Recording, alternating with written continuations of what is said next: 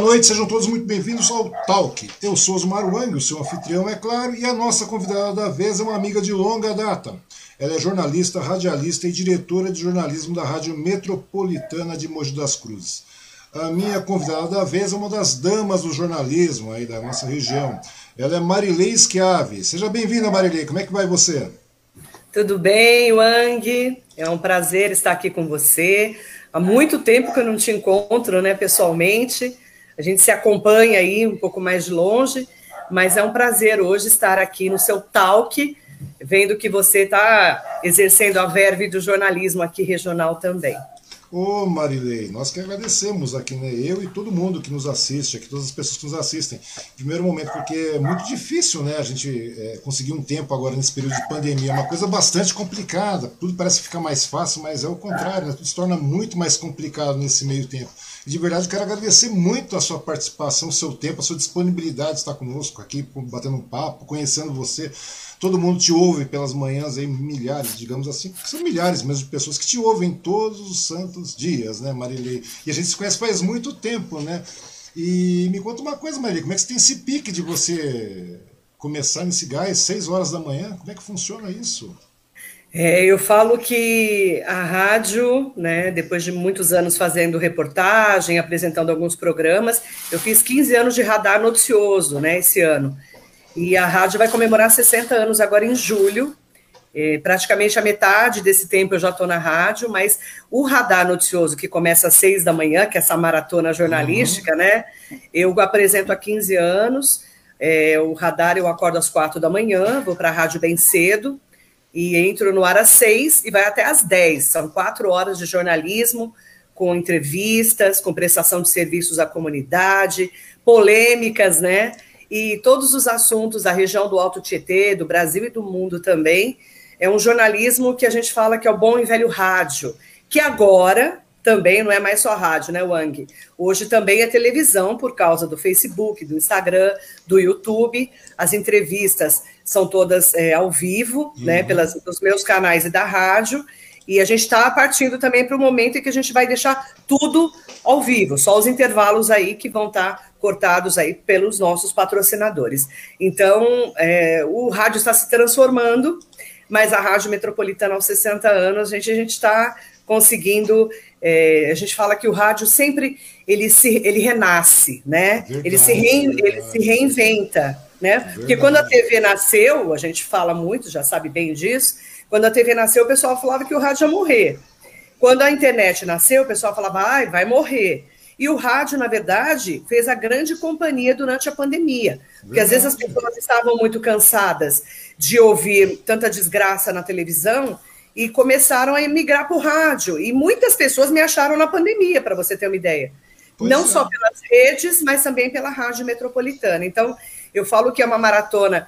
Eu sou a primeira âncora mulher da rede, né, que faz radar, que é o programa mais antigo da rede metropolitana mas eu falo que das 6 às 10 da manhã a gente pinta, aborda, faz entrevista, arranja polêmicas, né? Que eu sou pois a rainha é, da polêmica. Pois é, você arranja muita polêmica. E nesse meio tempo você falou, ah, o rádio se reinventou, tudo mais. É verdade, muita gente conheceu também nesse período de pandemia e o negócio se tornou é, é muito mais respons é uma responsabilidade maior ainda para você, né? No caso. Me conta uma coisa, você começa às seis da manhã, você acorda às quatro. Como é que você faz tudo isso? Como é que vem essa disposição? Porque na realidade eu fico meio, né, meio besta, literalmente falando, porque a gente conversa, conversa antes usando hoje, conversa aqui às oito, já é muito cansativo, até para arranjar pauta, verificar tal, que você não vai perguntando a olho, a torta e direito, você vai simplesmente, é diferente daqui, aqui a gente vai conversando, não tem rotina, não tem escrito, não tem nada, tem uma pontuação mínima aqui, mas lá não, lá você vai sempre cirúrgica nas suas perguntas, né? Você sempre vai porque o seu tempo. É. Você, e são três entrevistas por dia. Como é que você faz isso? E tem mais, a minha pergunta é maior ainda nesse caso.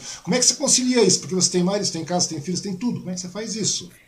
É, eu falo que eu fui me adaptando né, hum. com o radar é, nessa trajetória, porque quando eu fui para o radar, a minha filha era pequena, minha filha que tem 15 anos, ela era pequenininha, e aí eu comecei a me adaptar, acordar cedo, fazer uma. Eu falo que a gente faz uma dinâmica né, todos os dias, para chegar na rádio já com tudo pronto, inclusive as atualizações das informações, uhum. tudo pré-agendado, são três entrevistas, sete, oito e nove e muitas vezes tem encaixe de entrevista no meio disso. né? Então, é, aparece uma notícia de última hora, a gente encaixa uma entrevista. E tudo isso tem que ser um trabalho realmente meu, né? De uhum. estrutura que eu faço a produção do programa, eu faço o estudo aí da pauta, da, de tudo que acontece, e com é, todo esse respaldo que eu tenho de muitos anos. Eu falo que eu sou uma estudiosa, principalmente das, das ciências sociais, eu fui fazer mestrado por causa disso, mas todo dia eu estou aprendendo, Ang. Eu falo na rádio que todos os dias eu aprendo, porque eu entrevisto médico, advogado, eu entrevisto é, todo, todo tipo de profissional, principalmente políticos, né? Sim, de, todo, de todos os partidos, e a gente vai aprendendo no dia a dia é, um pouco mais sobre todos os assuntos. Eu, desde fresagem nas ruas da cidade, né, passando aí pelas ciências sociais, LGPD, todo dia eu aprendo alguma coisa nessas entrevistas. Uhum. E, e, eu faço um papel do ouvinte, né, do internauta, que às vezes o, o, médico ou o advogado fala alguma coisa que a gente não entende, eu falo, nossa, mas o que, que é isso? Né? Explica melhor, eu é, fazendo isso várias é, vezes. Né? Isso de, com, de comer, né? Que tem umas coisas técnicas nessa Covid, por exemplo, né? Agora a gente já sabe que é IFA, né? a gente já uhum. sabe como é que se faz vacina, é, o que, que é o sistema imunológico. A gente foi aprendendo também. Essa pandemia acabou mostrando que a gente precisa aprender um pouco de tudo. E o radialista, eu brinco que é um tudólogo, né? Uhum. A gente sabe um pouco de tudo, né? Porque você entrevista todo tipo de profissional, desde uhum. o ouvinte até o presidente da República, se for necessário, o governador, os prefeitos. Então, é, o rádio é uma grande escola. Eu pois é. aprendo é. todo dia. Pois é, esse aprendizado, nesse aprendizado, Maria, quantas pessoas já conversou? Porque você, atualmente você conversa com três, é, três pessoas por dia. Que eu não sei é. como você consegue fazer essa pauta, eu juro para você. Eu não sei como você consegue montar agenda. Vamos calcular é. por baixo aí, meu. São três pessoas por dia, Marilei. É. Seja, em 15 anos, né? Eu não faço ideia. Você perdeu as é, contas? É, o pessoal fez uma conta lá de quantos programas eu já fiz, hum. para a gente fazer um especial de 60 anos, dia 9 de julho quando a rádio comemora 60, né? Uhum. 60 longos anos de história em Mogi, na região do Alto Tietê. Então a gente vai ter um especial de, né, de como o radar se transformou com o tempo, porque eram homens que faziam. Sim. Eu assumi como a primeira âncora, né, que também foi é, para a rede metropolitana um grande avanço, a gente fala, né? A rádio acabou se transformando numa é, a gente fala que é uma, na região do Alto Tietê não tem uma outra rádio de informação que tenha tanta força né, no dia a dia com os ouvintes. E é, é o ouvinte é que faz a gente ir para um lado e para outro e, e, conquistar as pessoas. O ouvinte internauta agora, né? Porque agora sim, agora sim. Agora não tem mais como você desvincular uma coisa da outra, né? E me conta não. uma coisa, Marília, porque eu te conheço faz muito tempo mesmo. A grande verdade é essa, né? Desde que quando você começou no jornalismo, é. praticamente, não é verdade? Isso e, mesmo. Né? E faz um bom tempinho, né? Tipo, você, é, você falou, você está com 35, eu estou com uns, 30, uns 35 também, uns 38, por aí. Então, Marília, me conta uma coisa. É, como é que começou esse pique pelo jornalismo? Né? O que, que te fez interessar pelo jornalismo? O que, que te fez, é, te empurrou para esse caminho, para esse segmento todo aí? E no final, como é que você vai acabar na rádio? Porque você começou no, na, no jornalismo impresso, né? A grande é. verdade é essa. Te conheci lá no Mogi News. A grande verdade, foi bem por lá que te conheci, né? A gente era tudo garotão e tal. E a gente é era foi? bem novinho, né, Wang? Eu estava começando, na verdade. É, e eu falo que o jornalista é um curioso. Uhum. Nós somos curiosos, né? Eu brinco assim, tá todo mundo numa mesa aqui, jantando, almoçando, e o Caio acontece algum faz algum acontecimento ali na esquina, é, as pessoas olham, né? Hoje, hoje nem tanto, tá? Uhum. Eu estou falando lá de 30 anos para trás, 20 e poucos anos para trás você levantava e você ia correndo para ver o que estava acontecendo, né? Sim, é Hoje você já levanta com o celular na mão para filmar, para botar no ao vivo. Hoje é diferente a pegada.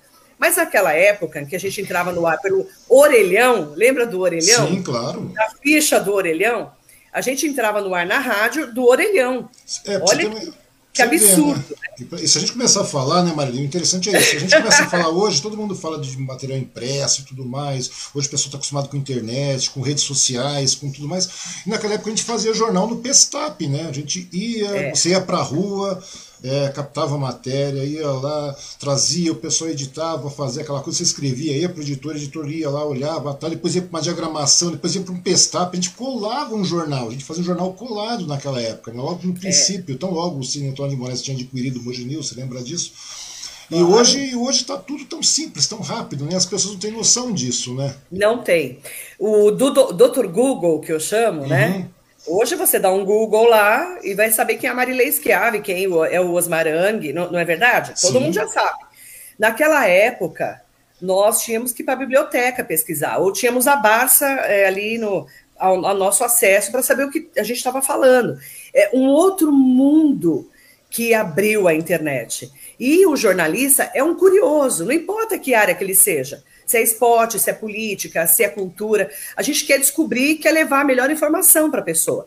Então eu sempre fui curiosa, desde menina eu era curiosa. Uhum. E, e, o jornalismo foi entrando na minha vida, mas eu sempre, imagina, quando eu era menina, Wang, eu fui fazer faculdade bem novinha, eu queria trabalhar na revista Veja.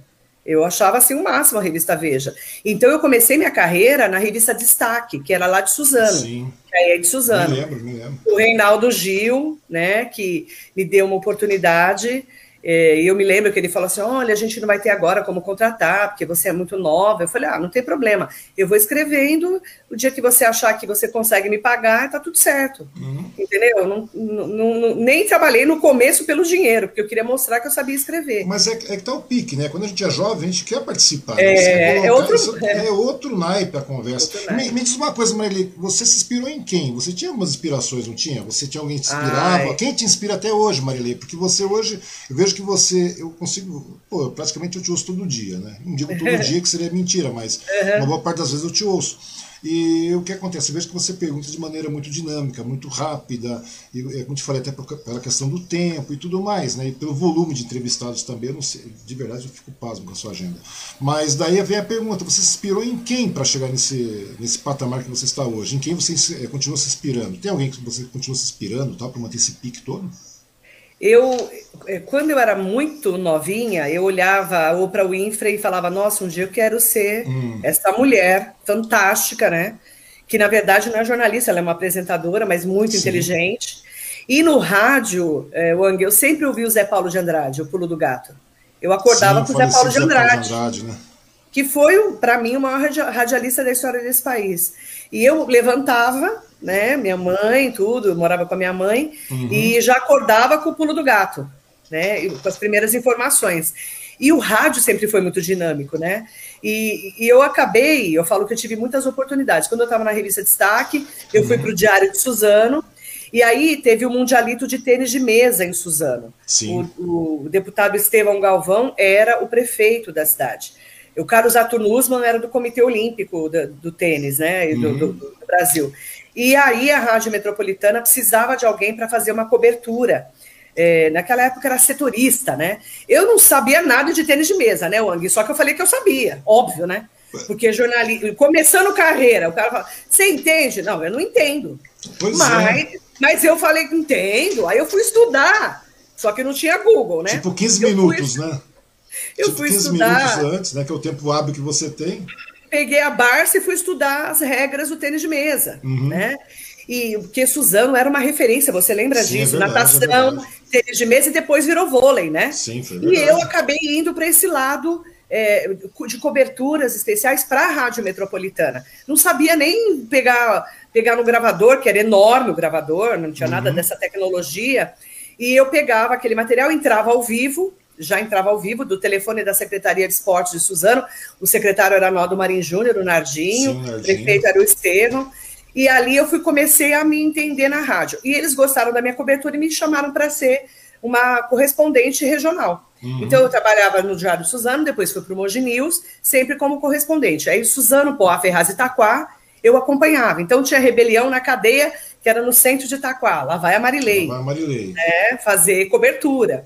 Então eu, eu tive uma, uma época que eu eu ficava rodando. E era jornalismo de campo mesmo, né? Que de é, campo. É desafiador, isso é, é por, muito porque não tinha, sentado, né? não tinha essa história de chegar lá e o cara já postou, porque não existia rede social, né? Verdade.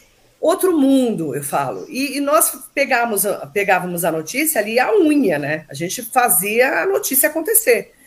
E aquilo me deu um know-how, porque eu hum. entrava no ar de todas as cidades da região. Né? E, e, comecei a andar, e sempre, porque jornalista também nunca tem um emprego só, né? Que a gente ganha muito mal, você sabe, né? Sim. Hoje, graças a Deus, nem tanto, mas eh, os jornalistas que já estão formados, tudo. Mas no começo de carreira, né, Wang? Você sabe, você trabalhou em jornal. Sim, opa. A gente ganhava, a gente ganhava muito mal.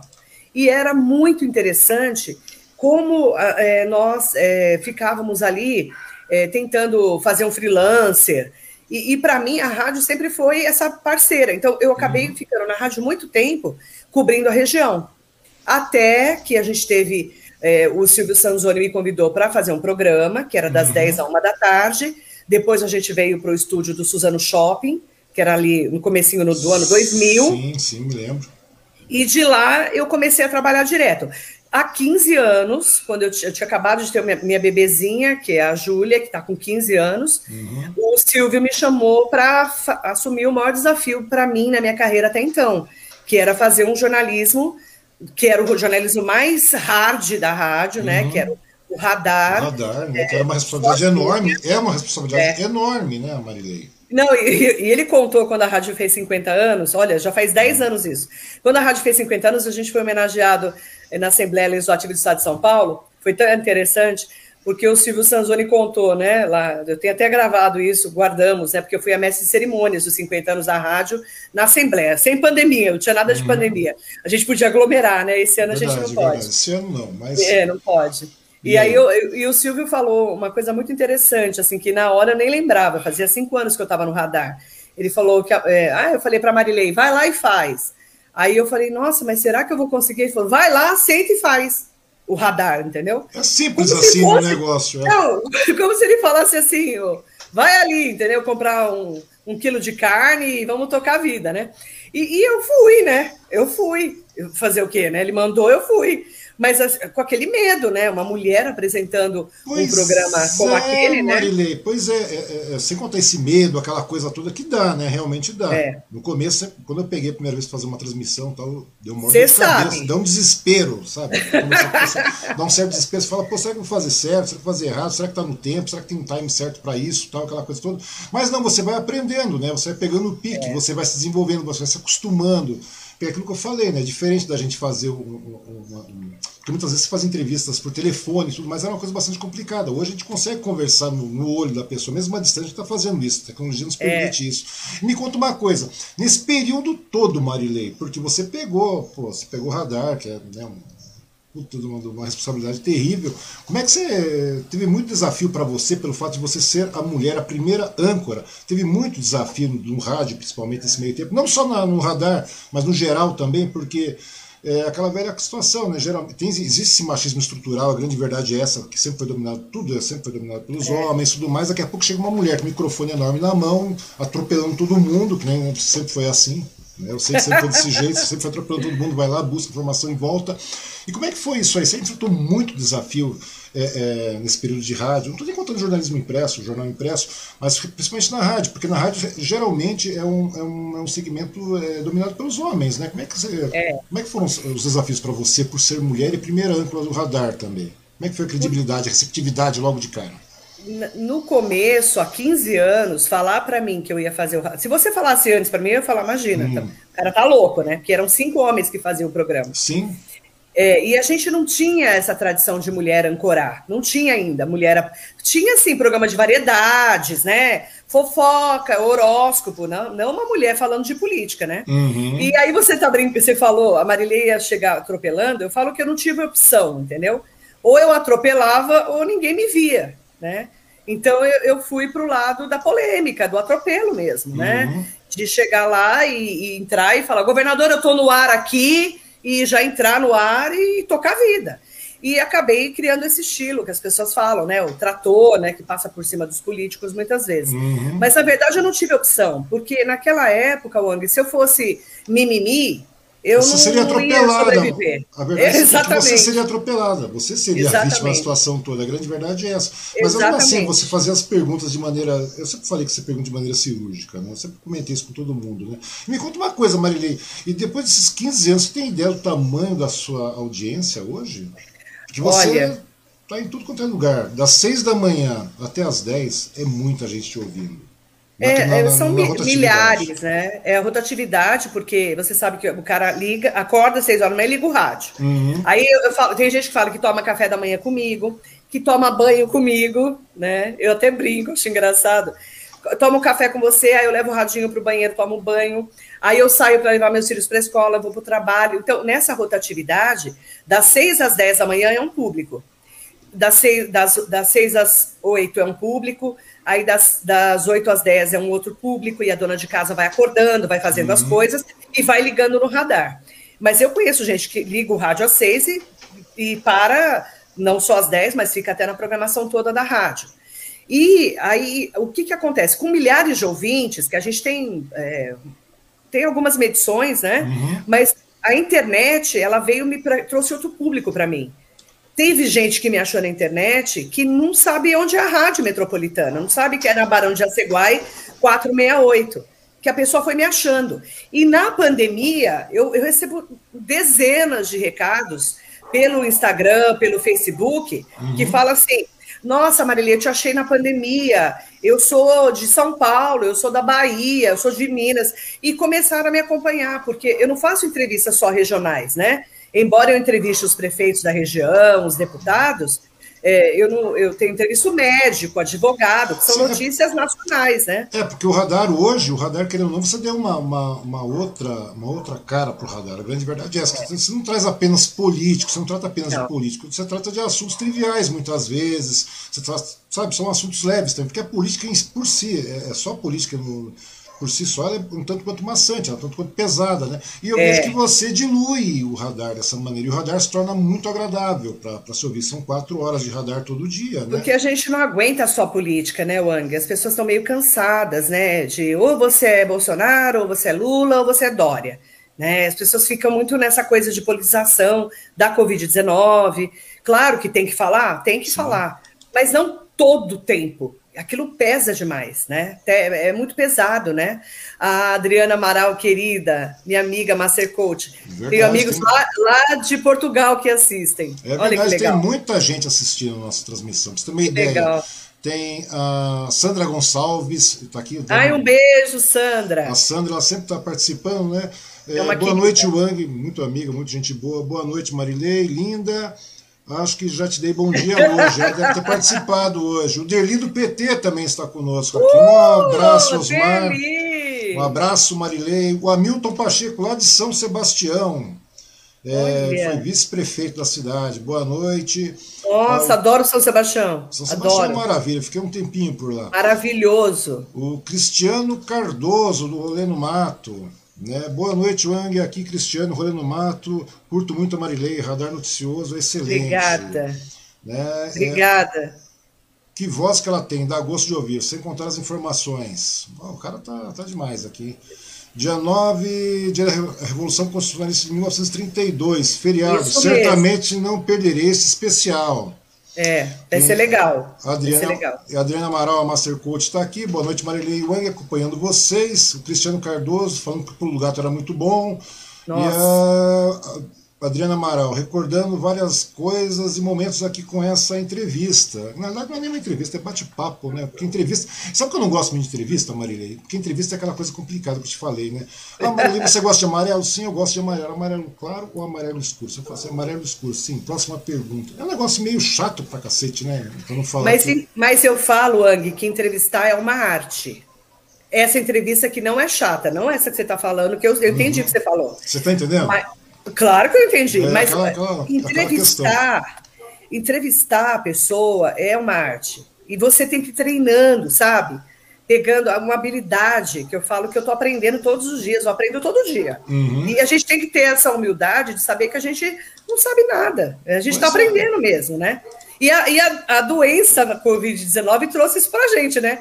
É, querendo Porque ou não, todo, todo mundo dia, acabou tendo que se adaptar, né? Exatamente. E aprender, né? Estamos aprendendo sobre a doença ainda, não é, Wang? Sim, claro. Tudo na, isso, na verdade, né? uma, uma, situação bastante incerta, né? Ontem mesmo estava conversando com, com o Bassini, com o Leandro Bassini aqui, o secretário de Educação. Ai, Ou seja, um beijo para ele. É, excelente pessoa. Tal. Ele é ótimo. É, e o que acontece? Você vê que é uma situação muito incerta, é totalmente incerta. Né? A gente não sabe é. o que está acontecendo aí. Então, quer dizer, na realidade, a gente vai continuar se reinventando por este ano ainda, né? pela questão desse negacionismo, tudo que a gente está vivenciando. E tá os médicos, os médicos, eu entrevistei inclusive ontem um médico, o doutor Márcio Matozinho, ele falou uhum. que a uhum. gente vai conviver com esse vírus o resto da vida, como a gente convive com dezenas de milhares de vírus, e usuários e bactérias, né? Então, é, e deu uma humildade também para gente sobre a finitude da vida, né? Sim, Essa claro. coisa do viver agora, de fazer o que você precisa fazer, sem ficar tentando. Claro que a gente não vai é, ficar, deixar de planejar a vida, mas Sim, claro. a gente planejou tanto 2020, não é, deu nada não certo. Não deu nada, né? não deu nada. Pessoal falou, nossa, vamos virar 2K e 20, olha que beleza. Tá, e o que aconteceu? Nada. A gente está aqui parado, estático, e agora temos que se adequar, né? E o pior é que está é. vivendo uma, uma, época de retrocesso bastante complicada. Uma, uma, não sei como é que pode ter tanta desinformação, né? A gente vê tanto canal, tanta situação, tanto canal bom, tanto programas, é, é, tantos programas inteligentes, interessantes que transmitem conteúdo, e a gente vê uma é, é complicado. A gente vê o retrocesso isso acontecendo olhos vistos, é né? uma coisa é. complicadíssima. E uma coisa que você falou agora com relação à reinvenção, né? até para a gente não entrar nesse assunto aí, que você sabe que eu tenho um parecer já com relação a, a, a essa questão do, do governo federal tudo mais, eu acho uma, toda uma bobagem que está acontecendo. Se tivesse caído uma pandemia né, no primeiro momento, pra, pra, pra, no caso de um presidente que já teve uma, uma um trabalho no trato econômico bastante ruim, digamos assim, né, para não falar péssimo, caiu uma pandemia na mão, vamos redimir, vamos resolver. Mas não, foi tudo ao contrário, estamos indo para essa ladeira abaixo até hoje, porque até ontem foram 2.700 óbitos, não é isso? É um número gritante, né? E as pessoas querem tirar máscara. Mas me conta uma coisa. Você falou com relação à reinvenção, né, Marilei? Nessa história de reinvenção toda, com relação à pandemia e tudo mais, que colocou muita gente para fora aí para ter que se reinventar realmente. Como é que você vê essa nova linha de conteúdo digital, assim, né? Tipo os podcasts, assim. Você que é uma pessoa que veio da, do, do jornalismo impresso, depois você foi para a rádio, mas a rádio não é aquela coisa que você falou, o rádio está se reinventando. Como é que você vê os podcasts hoje em dia que estão voltando? O podcast se faz muito tempo, a grande verdade é essa. Você faz desde sempre eu conheço podcast é hoje. Querendo ou não, isso é um certo podcast que nós estamos fazendo aqui. Mas como é que foi o podcast para você? Como é que está sendo? Como é que você está vendo isso? Porque hoje tem podcast que não acaba mais, né? É. Alguns com milhões e milhões e milhões de seguidores. Como é que você está vendo isso aí pra, é, é, como, como uma, um novo formato de informação, de difundir informação? Como é que você está vendo isso aí? Hoje é uma tendência, né? É, é, uma, é uma moda também, Uhum. Que, vai, que vai ficar quem tiver realmente conteúdo. Quem tiver conteúdo vai se manter. Porque, assim, se a pessoa não tem conteúdo, vamos supor, para fazer uma vez por semana, que seja. Se ela não tiver conteúdo, você dá lá 20 semanas, esgotou, né? Se a pessoa tem conteúdo porque as pessoas falam, as pessoas me perguntam assim, Wang, como é que você tem é, notícia para falar durante quatro horas, né? As pessoas você me tem, perguntam isso. Você tem, né? pior que tem, tem. E, e tô lá o dia inteiro, se deixar eu falo mais até. Às vezes eu termino 10 e 10, 10 e 15 o programa, né? E, e, assim, eu falo que quem tiver conteúdo vai conseguir se reinventar com podcast. É muito legal o podcast nesse formato de fazer a entrevista ao vivo, o formato do rádio mesmo.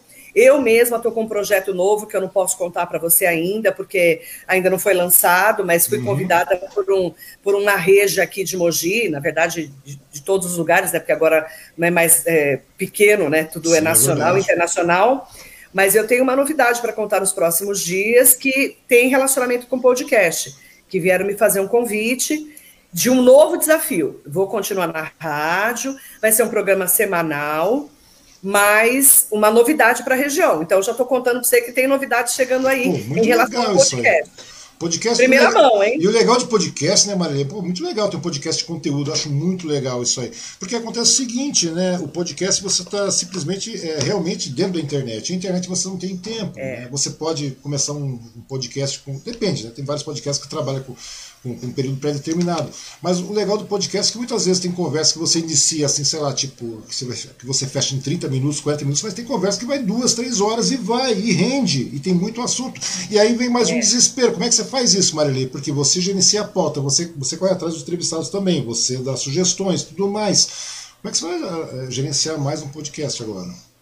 Mas vai ser uma vez por semana, né? Seja, seja. Só que o podcast toma seu tempão, toma muito tempo. E eu vou produzir, eu que vou produzir. Eu já já estou fechando aí os, né, os detalhes hum. é, para a gente poder lançar nos próximos dias. Vai ser em julho, né? Essa novidade. Pô, mas muito é, legal, mês que vem já. É, uma, é um formato novo para a região do Alto Tietê e vai ser bem legal. Eu tenho certeza que vai bombar. Vai ser diferente, entendeu? Que é para mim é um grande desafio. Não vai ser o formato do radar, entendeu? Não uhum. vai ser uma uhum. entrevista como você está fazendo, que eu adoro, que eu faço todo dia. Sim. Mas vai ser diferente o formato, vai ser uma novidade para a região. E aí eu vou contar com certeza com a sua parceria também, Obrigado. porque eu vou ter convidados lá, né? Então, Sim, mas só posso contar isso, por enquanto. O, o, legal é isso, essa interatividade, né? Porque você foge, você, um podcast é. dá essa liberdade, você foge, você sai dessas amarras, né? Porque ou não você tem uma, um certo script para seguir, você tem que seguir uma certa, algumas normativas. E no podcast não, no podcast você vai chutando barraco, a conversa vai indo e o negócio é. vai indo embora. Quem vê, quem tá. Temos, temos no Facebook aqui. A Nair Bassi dando boa noite. O Paulo Maurício, jornalista, você o conhece Nossa, também. Nossa, Paulo Grande, Maurício. Verdade. Querido. Deixa eu só mudar de tela que eu tenho que mudar para outra. Para outro computador. Que legal. Nunca mais vi o Paulo Maurício. Ele está na Bahia? Será onde ele está? Está no norte, lá. Está no Nordeste. Tá no, no Nordeste? Está tá vacinado, já virou jacaré. Nossa. Grande abraço, nossa, nossa amiga querida.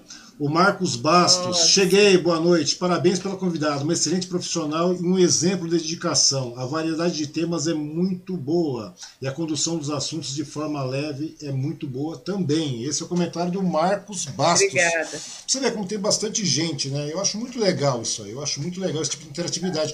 É isso que, que, que a internet promove, né? Eu acho muito legal. E nesse meio tempo aí, como você falou, o rádio está se reinventando, a Rádio Metropolitana está se reinventando, o radar está se reinventando muito mais. Como é que está sendo transmitido o seu programa pela internet agora, Marilei? Menina, é, é, um barato, né? Porque a Adriana, a Adriana Amaral escreveu aqui, né? Quem sabe faz ao vivo. Ao vivo, né, Wang? Acontece de tudo, né? Pois Você é. Sabe, né? Você já passou alguns perrengues ao vivo lá? Cara, nossa. Porque rádio é ao vivo, rádio é ao vivo. E o legal também é, que, é, e o legal também é que a partir do momento que você coloca a sua cara lá, você abre a internet, todo mundo começa a. Você ficou, pô, você ficou 15 anos, tá? Vamos contar 15 anos de radar, não sei mais o que, tal, tudo mais. Ninguém conhecia a Marilei. A grande verdade é essa, porque o rádio te dava aquele anonimato. Conhecer a voz, é. É, a pessoa conhece a voz, aquela coisa toda. A partir do momento que você abre Acabou um pouco o seu sossego, Marilei? Você se sentiu mais intimidada? Como é que foi o negócio? Não, eu lido numa boa com essa coisa de ser conhecida na região. Eu não tenho hum. nenhum problema com isso. Mesmo porque, é, às vezes, a pessoa se intimida de vir falar comigo. Agora, não que a gente não tenha andado por aí, né, no shopping, como antes fazíamos, né? Uhum. Raramente hoje, né?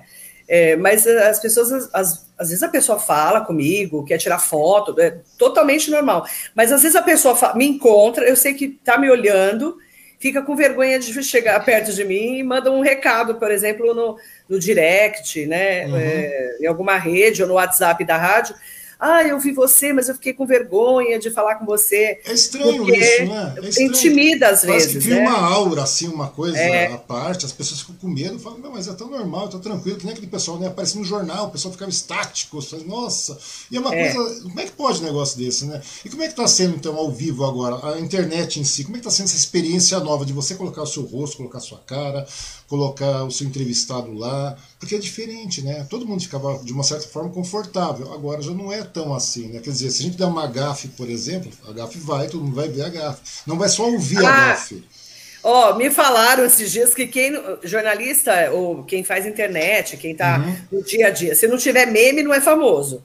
Tem um monte de meme que fizeram de mim. Um fizeram memes? Ih, eu nem ligo mais, sou até acostumada já. E, e eu, como eu sou meio, né, eu tenho umas tiradas muito rápidas, às vezes eu dou umas respostas meio atravessadas, né, uhum. por algum político, alguma coisa, aí também vira meme, né? O pessoal corta e manda pro povo.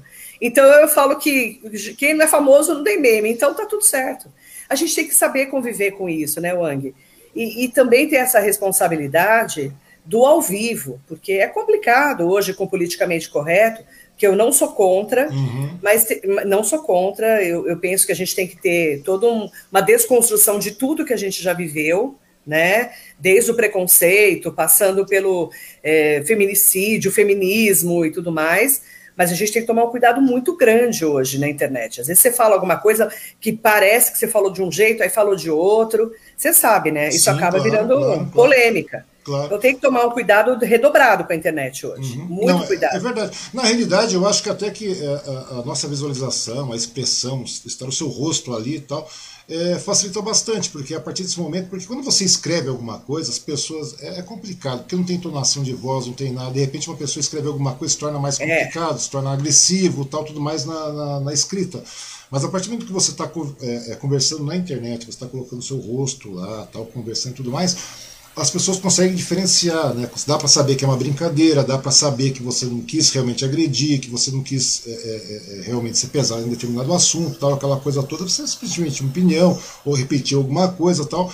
Mas tudo isso aí é, é, fica mais é, a pessoa parece que consegue sentir mais isso aí. A pessoa consegue ver, a pessoa que está do outro lado consegue compreender melhor. Me conta uma coisa, Marilene, nesses 15 anos você já foi processado, já correram atrás de você, falaram, não, vamos processar, etc., aquela coisa toda. Porque você é realmente muito polêmico. Você vai lá faz umas perguntas, você muitas vezes, eu estou vendo esses dias um embate com relação ao pedágio. Né, que está sendo bem é. incisiva tal, e tudo mais, com pedágio que vão querer colocar no Mogi Bertioga e tudo mais tal. E tudo bem, isso eu sei que isso aí não gerou processo nenhum, mas já teve esses problemas de, de, de ter processo, de você chegar, chamar alguém no peito mesmo, questionar é. tudo mais, ou emitir eu uma fui... opinião. É, porque a gente sabe como é que funciona, né, Wang? Quando nós tínhamos o ex-prefeito Marcelo Cândido na prefeitura de Suzano, uhum. em que eu entrei em alguns embates com ele, nem tinha rede social nessa época, né? Uhum. É, e eu fazia críticas e ele me processou várias vezes. Uhum. Ele e a equipe dele me processou várias vezes. Tem processo que rodou até pouco tempo, inclusive. Uhum. E eu, com muito polêmica, lá em 2000, né, ó, olha, 2000, já faz 21 anos, eu fiz uma denúncia contra um ex-prefeito aqui da região uhum. e sofri um atentado à bala. Atiraram na porta do carro. Né? Pois é. E, e assim, eu fui muito ameaçada em épocas de eleições, muito ameaçada. Eu já passei alguns perrengues, já andei escoltada pela polícia, então é, eles, eles intimidam muito você, principalmente o pessoal ligado a alguns políticos, né? Eu falo que são os, os capangas dos políticos, né? Uhum. Claro que era uma realidade de lá de trás, não estou falando que não exista, não exista ainda, né? Mas você sabe que o jornalista é o profissional que mais morre no Brasil, né? De crimes assim, né, de denúncias e tudo mais. Então eu passei já por alguns momentos de de processos, de quando eu me exaltei xingando uma pessoa ou outra, uhum. eu já passei várias vezes. Tenho, tive vários processos, vários processos. É, tive processos que me arrolaram.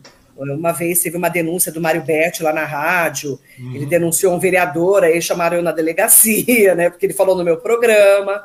Pois o Alcelino, é. O, o então eu... vereador Alcelino Ferreira Matos, que era vereador na época do Junge, uhum. ele, ele, na rádio, ao vivo, no meu programa, não era o radar ainda, era o Rádio Notícia, Sim. Ele, ele falou que sairia da Câmara naquele dia. Ele pediu, é, na verdade, para sair da Câmara naquele dia, ele, ele abriu mão do cargo ao vivo no, no, no meu programa, entendeu? Uhum. São, são alguns momentos. São alguns momentos meio críticos, assim, digamos. Nossa, que eu, eu já passei cada coisa no ar que você não tem noção. Assim, é. Desde ameaça, né? Desde o prefeito levantar e ir embora no meio da entrevista. Pois é, já teve muito cara que fez isso, levantou, falou, levantou a bunda da cadeira e falou: vou embora, deixou você falando sozinho. Assim. Ah, eu tive alguns, alguns que sim, principalmente político, né? Mas não tinha internet naquela época. Né? Uhum. Né? E, mas eu, já entrei muito em embate. E, e, as pessoas falavam assim: nossa, você é mulher, você não tem medo?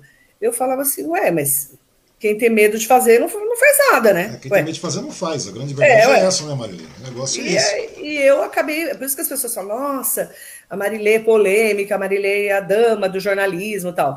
É, na verdade, eu sempre fui uma pessoa muito bocuda. O Gil Fuentes foi na rádio não, esses na dias. Realidade, na realidade, eu lembro de você. Ele falou, eu lembro de você da seguinte forma, Você é uma bocuda, entendeu? o Derli, se é o, o, comentário do Derli. A, Mari, a Marilê é extremamente objetiva. Ela é uma metralhadora. Isso é o Derli falando. Sabe. O Derli sabe então, que, eu te conheço que o PT daquela, passou, né? Eu te, eu te, conheço desde aquela época. Você é sempre tranquila. Você é uma pessoa tranquila, sempre foi tranquila, brincalhona, tudo mais, né? Sempre de bom humor, sempre lembro disso aí e tal, desde a época do Moji News, do comecinho. E hoje não, hoje você já é uma mulher bastante objetiva mesmo, aquilo que ele está falando, né? Muito, é. é bem metralhadora mesmo. Eu falei, pô, isso deve ter rolado um monte de processo, um monte de ameaça, aquelas coisas, situações meio, meio constrangedoras, assim. Hoje, talvez com a internet o negócio mude, né? Tá mudando muito, como eu te falei, a partir do momento que está todo mundo é, sendo visto, as posturas mudam também, né? A grande verdade é, é essa. Hoje está diferente é, antes é, você viu um machismo maior de alguns políticos, hoje você já não vê tanto como você via. O mundo está mudando, né, Wang? É verdade, é e, essa. E, e, as pessoas falam muito isso também, principalmente as mulheres, as mulheres. Elas falam, nossa, você, você nos representa, né? Que é aquela coisa assim de, de não ter medo de fazer determinada pergunta para um político, um deputado, um prefeito, não importa uhum. quem seja mas eu, eu falo que todo mundo tem uma missão, né? Eu, eu falo que eu vim também para quebrar esses paradigmas, entendeu? Eu estou aqui para isso também, para fazer o meu papel como jornalista, mas para mudar algumas visões de pessoas uhum. que do século passado, que faz pouquinho tempo, que eram realmente muito machistas no jornalismo, no rádio, é até mesmo na internet. Claro que a internet é uma coisa muito nova você não vê tão pesado, né, como a gente via no, por exemplo, na TV e no rádio, né? Ah, sim, né? a internet já nasceu, tá com essa, a internet nasceu com essa cara, né? A própria internet é. parece que vai é, separando esse pessoal, né? O pessoal vai ter, tenta entrar, tal esse pessoal que é machista, que tem uma visão retrógrada e tudo mais, é claro que tem os seus grupelhos, aquela coisa toda, mas a internet num todo começa a expurgar esse tipo de gente. Você percebeu, Marilei? É Exatamente. diferente o processo. E parece que as demais mídias, o, o, jornalismo impresso, a rádio tudo mais, tudo isso acaba migrando para essa nova formatação, que é uma formatação mais racional, mais humana, né? Eu diria isso aí. A gente tá, o mundo está mudando demais. O mundo está tá diferente. A internet, por exemplo, é, tudo agora passa pela internet. Então não adianta você falar, ah, não, eu, eu não vou. Por exemplo, eu não vou fazer meu programa no, na, nas, nas redes sociais, por exemplo. Porque as pessoas falam muito isso, né? Uhum. Esses dias eu estava com o Theo da RTV Filmes, ele falou: ah, Marilei, você mudou o jeito de fazer rádio aqui na região, né? Eu fui lá, comprei o equipamento e botei no ar, e tá, tá tudo certo, né? Mas você tem que ter uma coragem de ser a precursora Sim. E também de, de, de, fazer o diferente, né, Wang? A gente está aqui para transformar. Porque é, você ter conhecimento, estar na internet, hoje, né? Claro que tá, a gente está falando dos podcasts, que é tudo mais, mais aprofundado, por isso que só vai sobreviver quem é bom no verdade, que fala. Né? Não precisa de muito, só você ver ano passado. O ano passado foi um boom. Todo mundo, tudo bem que tinha pandemia, nós tivemos a pandemia, tivemos ano político. Então é. todo mundo fazia todo mundo fazia live, era live para tudo quanto é lado. É só você abrir hoje o, o, as suas redes sociais e ver quantas lives estão online, estão funcionando, quem está mantendo live. A grande é verdade é isso é aí. É isso, é exatamente é. isso. Teve o boom das lives, quando começou a pandemia, todo mundo trancado em casa. Hoje, quem faz live que realmente está com sucesso? Não é? Você vê que ficou uma minoria Sim, que realmente é sólida no que faz, né? Eu sigo uma psicóloga, por exemplo, uhum. que ela faz live toda semana, meio que um, sabe, um consultório virtual. Por quê? Porque tem conteúdo. Tem conteúdo. A gente percebe isso. O podcast vai ser do mesmo jeito. Todo mundo vai querer fazer, mas quem vai ficar no podcast? É, é aquele cara que realmente tem o que falar. Porque o mais legal do podcast é essa maneira solta, né? Pois Com é, mesmo muito legal de você trazer de você, você falar. Quiser. Você está é. livre de amarras, você está livre de, de, de, de, sabe?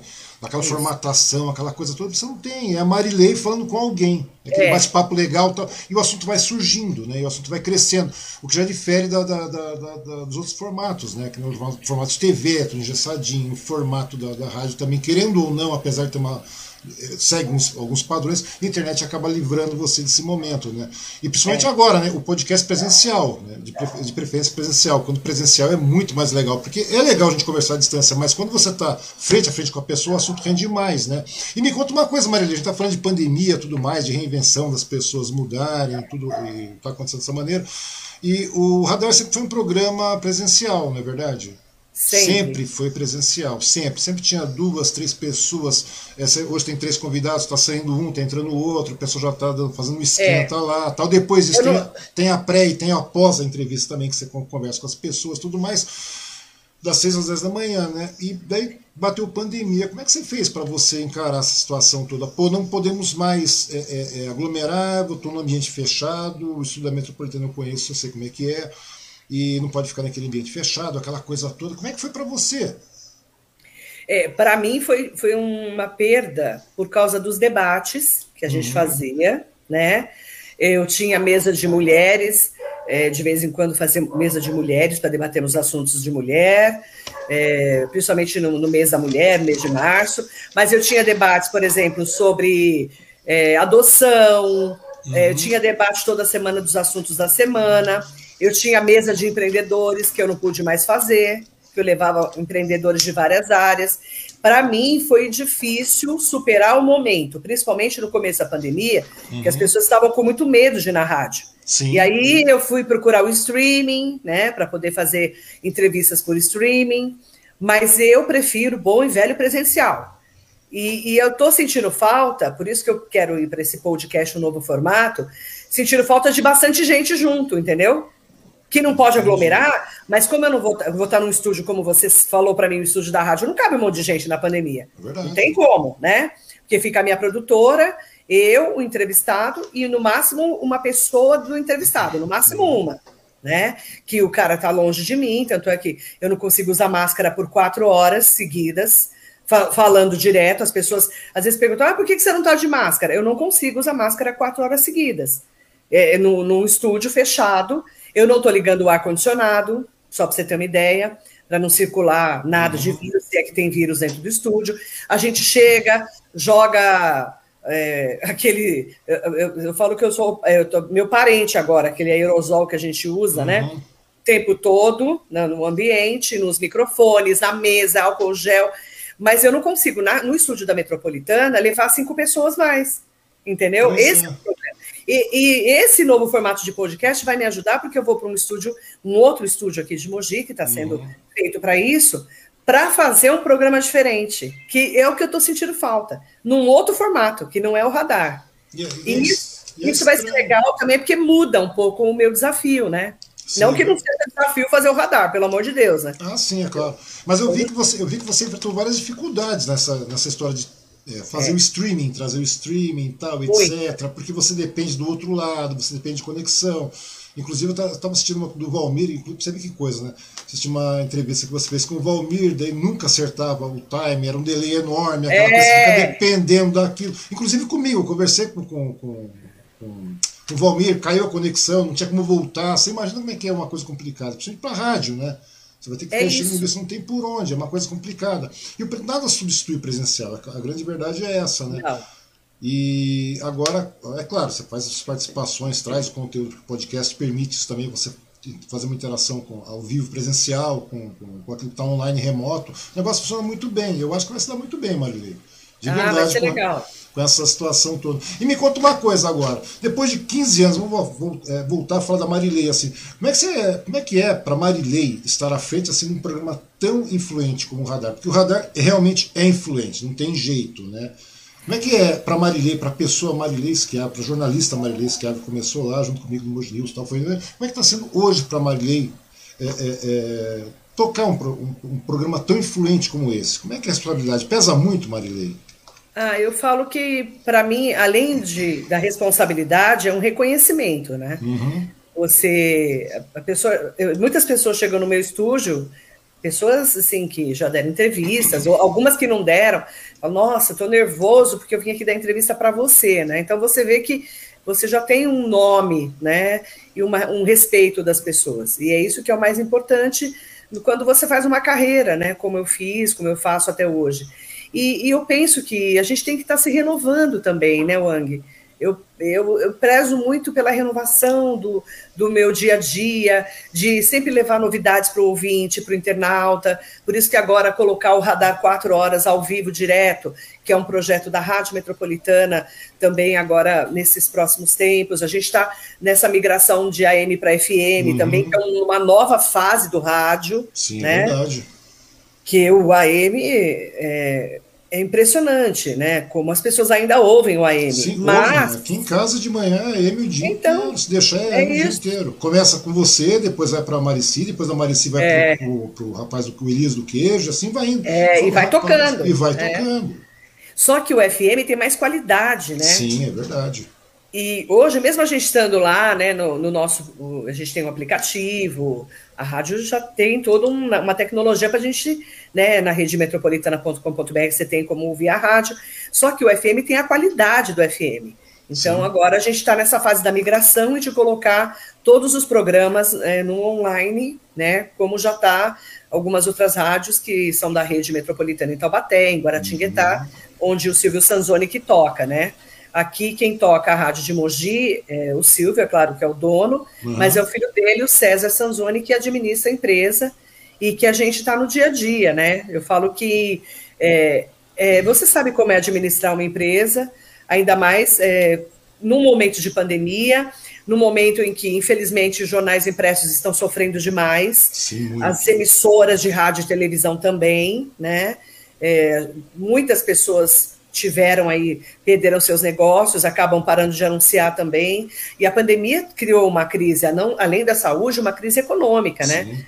Então, hoje eu estava falando sobre isso com o Cláudio Costa, sobre essa retomada, falando do Abílio Diniz, que deu uma entrevista muito interessante, inclusive, sobre isso.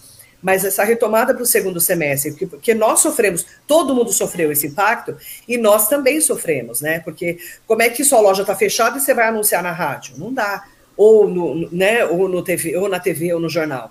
E os jornais impressos sofreram muito, estão sofrendo muito, né, Wang?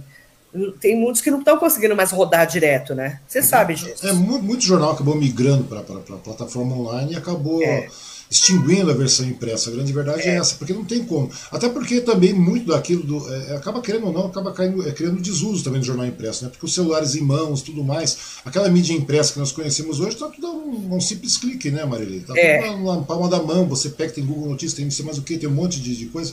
Mas uma coisa interessante com relação a isso aí, você percebeu, Marilei, que os podcasts, principalmente podcast, hoje, principalmente tudo aquilo que você faz de entrevista que fica guardado como acervo, né? Uma vez que fez transmissão online, como a gente está fazendo agora, vai virar um acervo. A grande verdade é essa, tempo real. Você percebeu que isso aí, o YouTube, essas, essas plataformas de podcast, estão sendo um novo radinho, o celular se transformou um novo radinho. Eu estava conversando com a Marici a respeito disso, né? Todo mundo hoje, você pega aí mesmo de vez em quando eu pego minha mulher aí ouvindo ele correr em qualquer horário que ela quer. Você acredita num negócio desse? Pega no YouTube, vai lá, procura, aquele acervo enorme de coisa, e você vai vendo que hoje deu essa liberdade, né? A, tecnologia dá essa é. liberdade para a pessoa. Ou seja, você se torna mais presente mesmo não estando ali ao vivo, né? É, eu, tenho, eu tenho pessoas que falam para mim assim: hum. olha, eu não te ouço de manhã na rádio porque eu estou trabalhando, né? Mas eu, quando eu, eu vejo lá o quem você entrevistou e vou assistir as entrevistas que me interessam que é uma pessoa que gosta porque é ligada à saúde. Ah, tudo que você fala de saúde eu assisto. Uhum. Então a pessoa vai lá, clica a hora que ela quiser e assiste. Eu tenho meu site também, marilei.com.br. As entrevistas viram podcasts para quem quiser ouvir. É igual o rádio, né? Então a gente fala que hoje, como é que você vai imprimir um jornal para sair amanhã? A notícia tá velha, né, Wanda? Não tem como. A grande verdade é essa, não tem como, né, Marilei? A grande, grande verdade é essa. Então, quer dizer, a tecnologia permite essa, essa, essa facilidade para o consumidor de notícias, né? para a pessoa que está consumindo, é. para o ouvinte em si. Eu acho muito legal isso.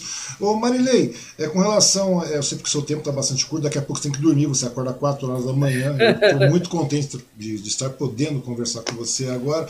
Me conta uma coisa com relação à questão da política, né? que eu acho que é muito legal. Você, como eu te falei, você é incisiva. O Delírios falou que você é metralhadora, você é extremamente objetivo. Me conta uma coisa, você já conversou com uma infinidade de políticos no seu programa. Né? No radar, pessoalmente, você já falou com uma porrada de gente. Né? E como é que você vê a política regional agora, desse último pleito para cá? Principalmente agora, em cima de pandemia. Porque você já acompanhou a primeira leva pré-pandemia e o durante a pandemia que nós estamos vivendo, durante a pandemia. Como é que você está vendo a política na região em si? Essa eleição de 2020, Wang, foi uma eleição transformadora uhum. na região, né? É, vamos lá, né? Dos, do, vou falar dos municípios do Condemate, que são os que eu cubro Sim. mais diretamente: Mogi, Suzano, Poá, Ferraz, Itaquá, Biritiba, Guararema, Salesópolis, Santa Isabel, Arujá, Guarulhos e Santa Branca, né? São as cidades que eu mais acompanho. Uhum. Guarulhos é, um, é, um, é, uma cidade gigante, né? Eu acompanho Sim. mais basicamente, né? Com o Gucci. Então, tirando o Guti, que é de Guarulhos, que é mais distante da gente, mas é do Condemate, uhum. o Rodrigo Achiuchi de Suzano, que foi muito bem reeleito, com 80% dos votos, e nós tivemos o Vanderlon em Salesópolis, que foi o primeiro prefeito de Salesópolis que conseguiu se reeleger. E tivemos uma eleição em que prefeitos não conseguiram se reeleger na região do Alto Tietê, que, por exemplo, depois de 20 anos, nós tivemos segundo turno em Mogi das Cruzes. Sim, eu cobri o, o, segundo, o primeiro segundo turno da história de Mogi foi Jundiabe contra Chico Bezerra, há 20 anos. Verdade. Né? Aí o João 20 anos ficou... houve o segundo turno, né? Há 20 anos não tinha segundo turno em Mogi das Cruzes. Eu, eu já não sabia o que era cobrir segundo turno. A gente cobriu o segundo turno na última eleição de Suzano né? Sim. Porque Suzano teve segundo turno entre o Achiuchi e o Lacerda. E agora o Achiuchi saiu estourado com 80% dos votos, né? Muito bem reeleito, um dos maiores, mais reeleitos da história, inclusive da, do estado de São Paulo. Ele até foi citado em várias reportagens.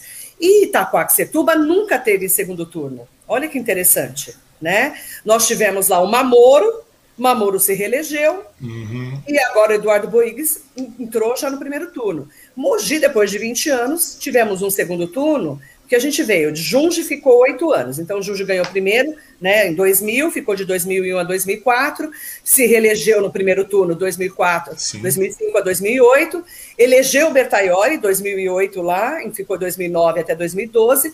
Bertaioli ganhou no primeiro turno, ficou até 2016, e nós tivemos em 2016 o Bertaioli elegendo Marcos Mello em primeiro turno pelo PSDB e o Marcos Melo ficou quatro anos. Uhum. Então, na dinâmica de Mogi, ia dar primeiro turno com Marcos Melo, pelo menos é o que a pesquisa dizia, né? Uhum. Mas foi uma eleição tão diferente em relação a vários fatores, tá? Não, não é só a pandemia, a pandemia mexeu também. Mas nós tivemos prisão de vereadores em Mogi, Sim, a briga, né, a briga entre o, o Marcos Melo e o Bertaioli, que estremeceu a relação, todo mundo sabe disso, né? E eu que vejo ali o dia a dia, a gente meio que tentava entender o que estava acontecendo. E nisso, nós tivemos um Rodrigo Valverde que veio muito forte pelo PT, o Felipe Lins foi bem votado, nós tivemos mais dois outros menores candidatos, né? Mas que também fizeram seu, a sua parte ali, e o Caio Cunha, que veio bem votado no primeiro turno. E por pouco o Marcos Melo não conseguiu se reeleger no primeiro turno. E isso mudou a dinâmica da cidade, porque aí fizeram a onda da mudança. E o Caio Cunha estava ali no segundo turno e foi o grande né, condecorado aí, porque o Marcos uhum. Melo não cresceu do primeiro para o segundo turno, cresceu 200 votos. E isso mudou. É, na, na realidade, no primeiro turno houve uma pulverização muito grande de votos, né? Muito. A grande verdade foi Ó, Muita gente não foi votar, muita gente não foi votar. E muita gente é, dividiu entre o Caio Cunha e o Rodrigo Valverde, né? É, o Rodrigo fez uma bela campanha também. E o Caio Cunha veio com a coisa da mudança, principalmente no segundo turno. E isso mexeu com a correlação de forças aqui, né? Tanto é que muitas vezes você via na campanha do segundo turno o Caio Cunha falando, né? É, vamos mudar Mogi desse grupo de coronéis que estão aí há tantos anos, né? Que era o pessoal uhum. desde o seu Valdemar, né? Porque o Junge veio depois do Valdemar que veio depois é, do Padre Melo com o Chico Sim, Nogueira, verdade, verdade. toda uma trajetória. E essa história toda eu vi, né? Ninguém me contou. Então, a gente estava lá, a gente estava lá. É, eu vi. Eu falo que lá. agora a gente não conta a história, a gente viveu a, a gente história. Estava né? lá, Padre Melo, a gente acompanhou tempo integral praticamente. É, eu cobri a, a morte do Chico Nogueira, né? E a posse do padre, por exemplo. Então, é, nós acompanhamos essa política. Para o Caio Cunha, a vitória do Caio Cunha foi uma vitória histórica. Foi uma vitória histórica. Depois de 20 anos, eles tiraram um grupo que estava lá. E mudou realmente toda a dinâmica da prefeitura, porque saiu todo um grupo que estava lá, né, ligado, gente que estava desde o Junge, do Bertaioli, é, desde o Marcos Melo, e aí entrou o Caio Cunha. E nesses primeiros seis meses a gente está sentindo como é que está sendo a administração dele, porque prefeito novo, equipe nova, pandemia. Né? Pois é, isso que eu queria te perguntar. Como é que você avalia não só a questão de Mogi, Caio Cunha e tudo mais, né? mas é, é, geralmente os municípios do Condemate, onde você, tem, onde você faz uma cobertura como é que você está vendo a gestão desse pessoal todo nesses então, primeiros seis meses de pandemia? Então, olha como é interessante. Quem já estava no cargo, que é o caso do Vanderlon uhum. e o Rodrigo Achilchi o Ruth, que falando em Condemate, já estavam no cargo, entendeu? Já estava no arroz com feijão, já estava vindo. Uhum. Então. É, já pegaram a bucha andando. Já, a bucha já estava de um ano praticamente, né? Meses, de março até dezembro, todo mundo já tinha acompanhado, né? Uhum. A pandemia. O que, que aconteceu? Quando você fala em. Tá me ouvindo bem? Tô te ouvindo. Tô, é que tem um cãozinho agora por aí, com o meu é. vizinho. É uma coisa maravilhosa. Doméstico dá nisso. Vai, pode falar que tô te ouvindo. Então, o que, que aconteceu? Vamos lá. Itacoaxetuba. Uhum. Eduardo Boigues, prefeito novo, ok? É novo. Então, ele teve que chegar lá e começar o trabalho, né? A Márcia Bin, prefeita nova de Poá. Ela pegou o mandato, tudo bem ter o marido que é o Testinha, né? Que com certeza está ajudando na administração, óbvio. Uhum. Mesmo que ela foi eleita também, porque é a mulher dele. Mas é, com uma arrecadação péssima e uma cidade difícil de você cuidar Sim. de um hospital como Guido Guida, que é o Hospital Municipal de Poá, né? Poá está numa situação a... complicadíssima, né? Complicadíssima. Poá está complicadíssimo mesmo, né? E também batendo cabeça, né? A Márcia Bin lá. Ferraz de Vasconcelos, eu costumo dizer que estava tão ruim, tão ruim, que tudo, qualquer coisa que a Priscila Gambale fizer, tá ótimo. Se ela pois é, limpar é, a cidade, já está ótimo, entendeu? Pois é, ela tam, lá também é uma situação complicadíssima. Péssimo, péssimo. Porque nós viemos de oito anos de Jorge Absanra, a Sir que ficou um período já preso, Jorge, aí veio o, o Isidro Neto, que ficou um tampão, uhum. e aí veio o Zé Biruta, há quatro anos, né, que também a gente não sabe a que veio até hoje, que não cuidou da cidade, né? E aí veio a Priscila Gambale, que tem o irmão dela, né, que é o Rodrigo Gambale, que Sim, tem já experiência. É, eles são de Ferraz de Vasconcelos, eles são de lá, eles conhecem a cidade, e você vê que o Rodrigo Gambari está trazendo muita verba para a cidade. Sim, e muitos parceiros, deputados, para ajudar é, Ferraz. E você vê que uma, é interessante, né? Eu a entrevistei, eu não a conheço assim de uhum. perto, só como política, né? Porque Sim. eu não a conheci antes da eleição mas você vê que ela é muito séria, sabe? Muito focada. É muito centrada, ela quer... né? Ela é muito centrada. Ela é muito, muito Eu conversei centrada. com ela também, ela é muito você centrada. Você conhece, muito centrada. E ela tem um irmão ali que está fazendo de tudo para ajudá-la, que tem a expertise, é jornalista, você sabe disso, é uhum. radialista. E ela, ela quis resolver todos os pepinos que, Ferra, que Ferraz tinha, que são as obras que estão inacabadas, que é o que o Rodrigo Axuxi fez em Suzano. Sim. Ela está fazendo a lição de casa, na, entendeu? ela tomou para si os problemas da cidade. Porque não é gestora. Para você candidata, você é eleita, você tem que trazer para si os problemas. A grande verdade então, é essa. Então, mas ela foi lá e falou assim: bom, que, quais os problemas da cidade? A cidade está suja, vamos limpar, ok? É, é, o que, que nós vamos fazer? Esse, essas obras paradas nós vamos ter que resolver. Então, ela foi e falou com o Ministério Público. É, que é o, mais ou menos o que o Rodrigo Axuxi fez em uhum. Suzano. Ele terminou lá o Elefante da Arena, que virou né, ali no Parque Max Pfeffer, ele terminou Marginal do Una, né? Ele foi terminando obras que estavam empacadas há 20 anos. Então, é, a, o que eu percebo é que a Priscila está. Tá, em seis meses ela está transformando a cidade, porque estava péssima a cidade. E porque também ela está fazendo um trabalho sério. Essa é a minha visão, uhum. que eu tenho acompanhado a Priscila. Aí vamos lá, vamos para o Zé, lá em Guararema. Guararema é uma cidade maravilhosa, né? Meu sonho de consumo é ter um sítio lá, né? Você sabe disso. Todo mundo quer, né? Todo mundo Guararema. Quer, é uma cidade que vem sendo administrada pela família do, do Márcio Alvino, a mãe dele, o pai uhum. dele, Dona Conceição, que está super bem, cheio de saúde, graças a Deus. Um beijo para ela, que eu conheço desde que eu comecei minha carreira. Seu Valdemar era prefeito em Mogi, o Estevão Galvão era prefeito em Suzano Sim. e a Conceição era prefeita em Guararema. Foi quando eu a conheci. Faz muitos anos isso. E aí, olha que interessante. É, veio de Dona Conceição, né? Aí veio o André do Prado, Sim. veio o Márcio Alvino, o Adriano Leite e colocaram o Zé, que é da equipe deles. Então vem é, é um prefeito novo, mas que tem todo o know-how para administrar a cidade, que vem muito bem administrada. Todo mundo sabe disso, né? Aí vamos lá. Vamos para o Vanderlon. Vanderlon é o único prefeito que foi reeleito em Salesópolis. E faz a lição de casa, porque é uma cidade difícil, Salesópolis é nascente do rio Tietê. Ela tem estrutura é, que não pode ter indústrias de polu poluição, poucas indústrias, praticamente 100% da área de proteção a mananciais e a APA, área de proteção ambiental. E o Vandelon fez a lição de casa, conseguiu parcerias, né, principalmente com o Márcio Alvino e André do Prado, que são do PL, e conseguiu manter a cidade, coisa que é difícil para Salesópolis. Uma cidade Existem pequena. N restrições, né? Existem Exatamente. Restrições. E Biritiba Mirim, que o Inho voltou. O Inho ficou quatro anos fora, aí veio a lambança do Jarbas, junto com o Walter Tagiri, né? E aí o Inho voltou. O Inho voltou para a administração depois de ter ficado oito anos no cargo, que é um prefeito que já conhece a cidade. Então, veja como é interessante.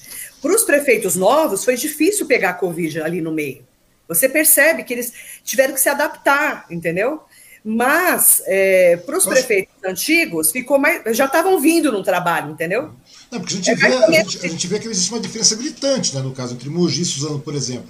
Eu conheço o Caio, conversei com o Caio algumas vezes também, e parece que ele, ele sentiu um tanto quanto do baque, né? A grande verdade é essa, porque não, acho que não tinha dimensão correta do estrago da coisa, né? Que a pandemia e vou te falar, assim, é, a gente estava vindo com o Henrique Nauf, que era o secretário de saúde, que já era da gestão do Marcos Melo, uhum. e aí teve a denúncia do fura-fila da vacina, Sim. que até agora não tem nada decidido, mas aí a promotoria começou a pressionar o prefeito para demitir, né, para exonerar o, o, o, Henrique Naufel. Isso mexeu com a estrutura da prefeitura, né?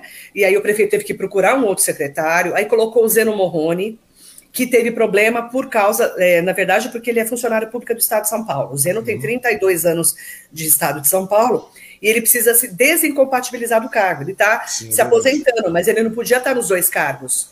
Aí o Zeno saiu porque não podia ficar no cargo. Aí colocaram o Andréa Godoy, que foi, inclusive, secretária direta, conhece, é chão, a gente fala que é chão de fábrica, conhece tudo na, na Secretaria de Saúde, trabalhou de perto com o Theo Cusatz, que foi o secretário antigo, né, do Marcos Mero e do Marco Bertaioli.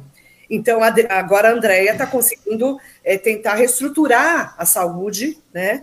E, e, é difícil você também ter uma. E, e, aí não vai nenhuma crítica ao Henrique Naufel, porque eu não uhum. acredito de verdade. Eu conheço o Henrique há mais de 20 anos, ele é médico das minhas filhas, inclusive, meu amigo pessoal. Eu não acho que teve fura-fila em relação a ele, eu não penso é, que ele tenha culpa de verdade, eu não penso uhum. nisso. Mas é, é uma investigação do Ministério Público, né? Então, assim, se, e se alguém fez ou não fez? Porque, assim, a defesa do doutor Henrique Nauf, que é o doutor de Cedovari, que é o presidente da OAB de Mogi, Sim. ele diz o seguinte, as determinações vieram do governo do estado de São Paulo, e eles colocaram lá tudo arrolado no processo.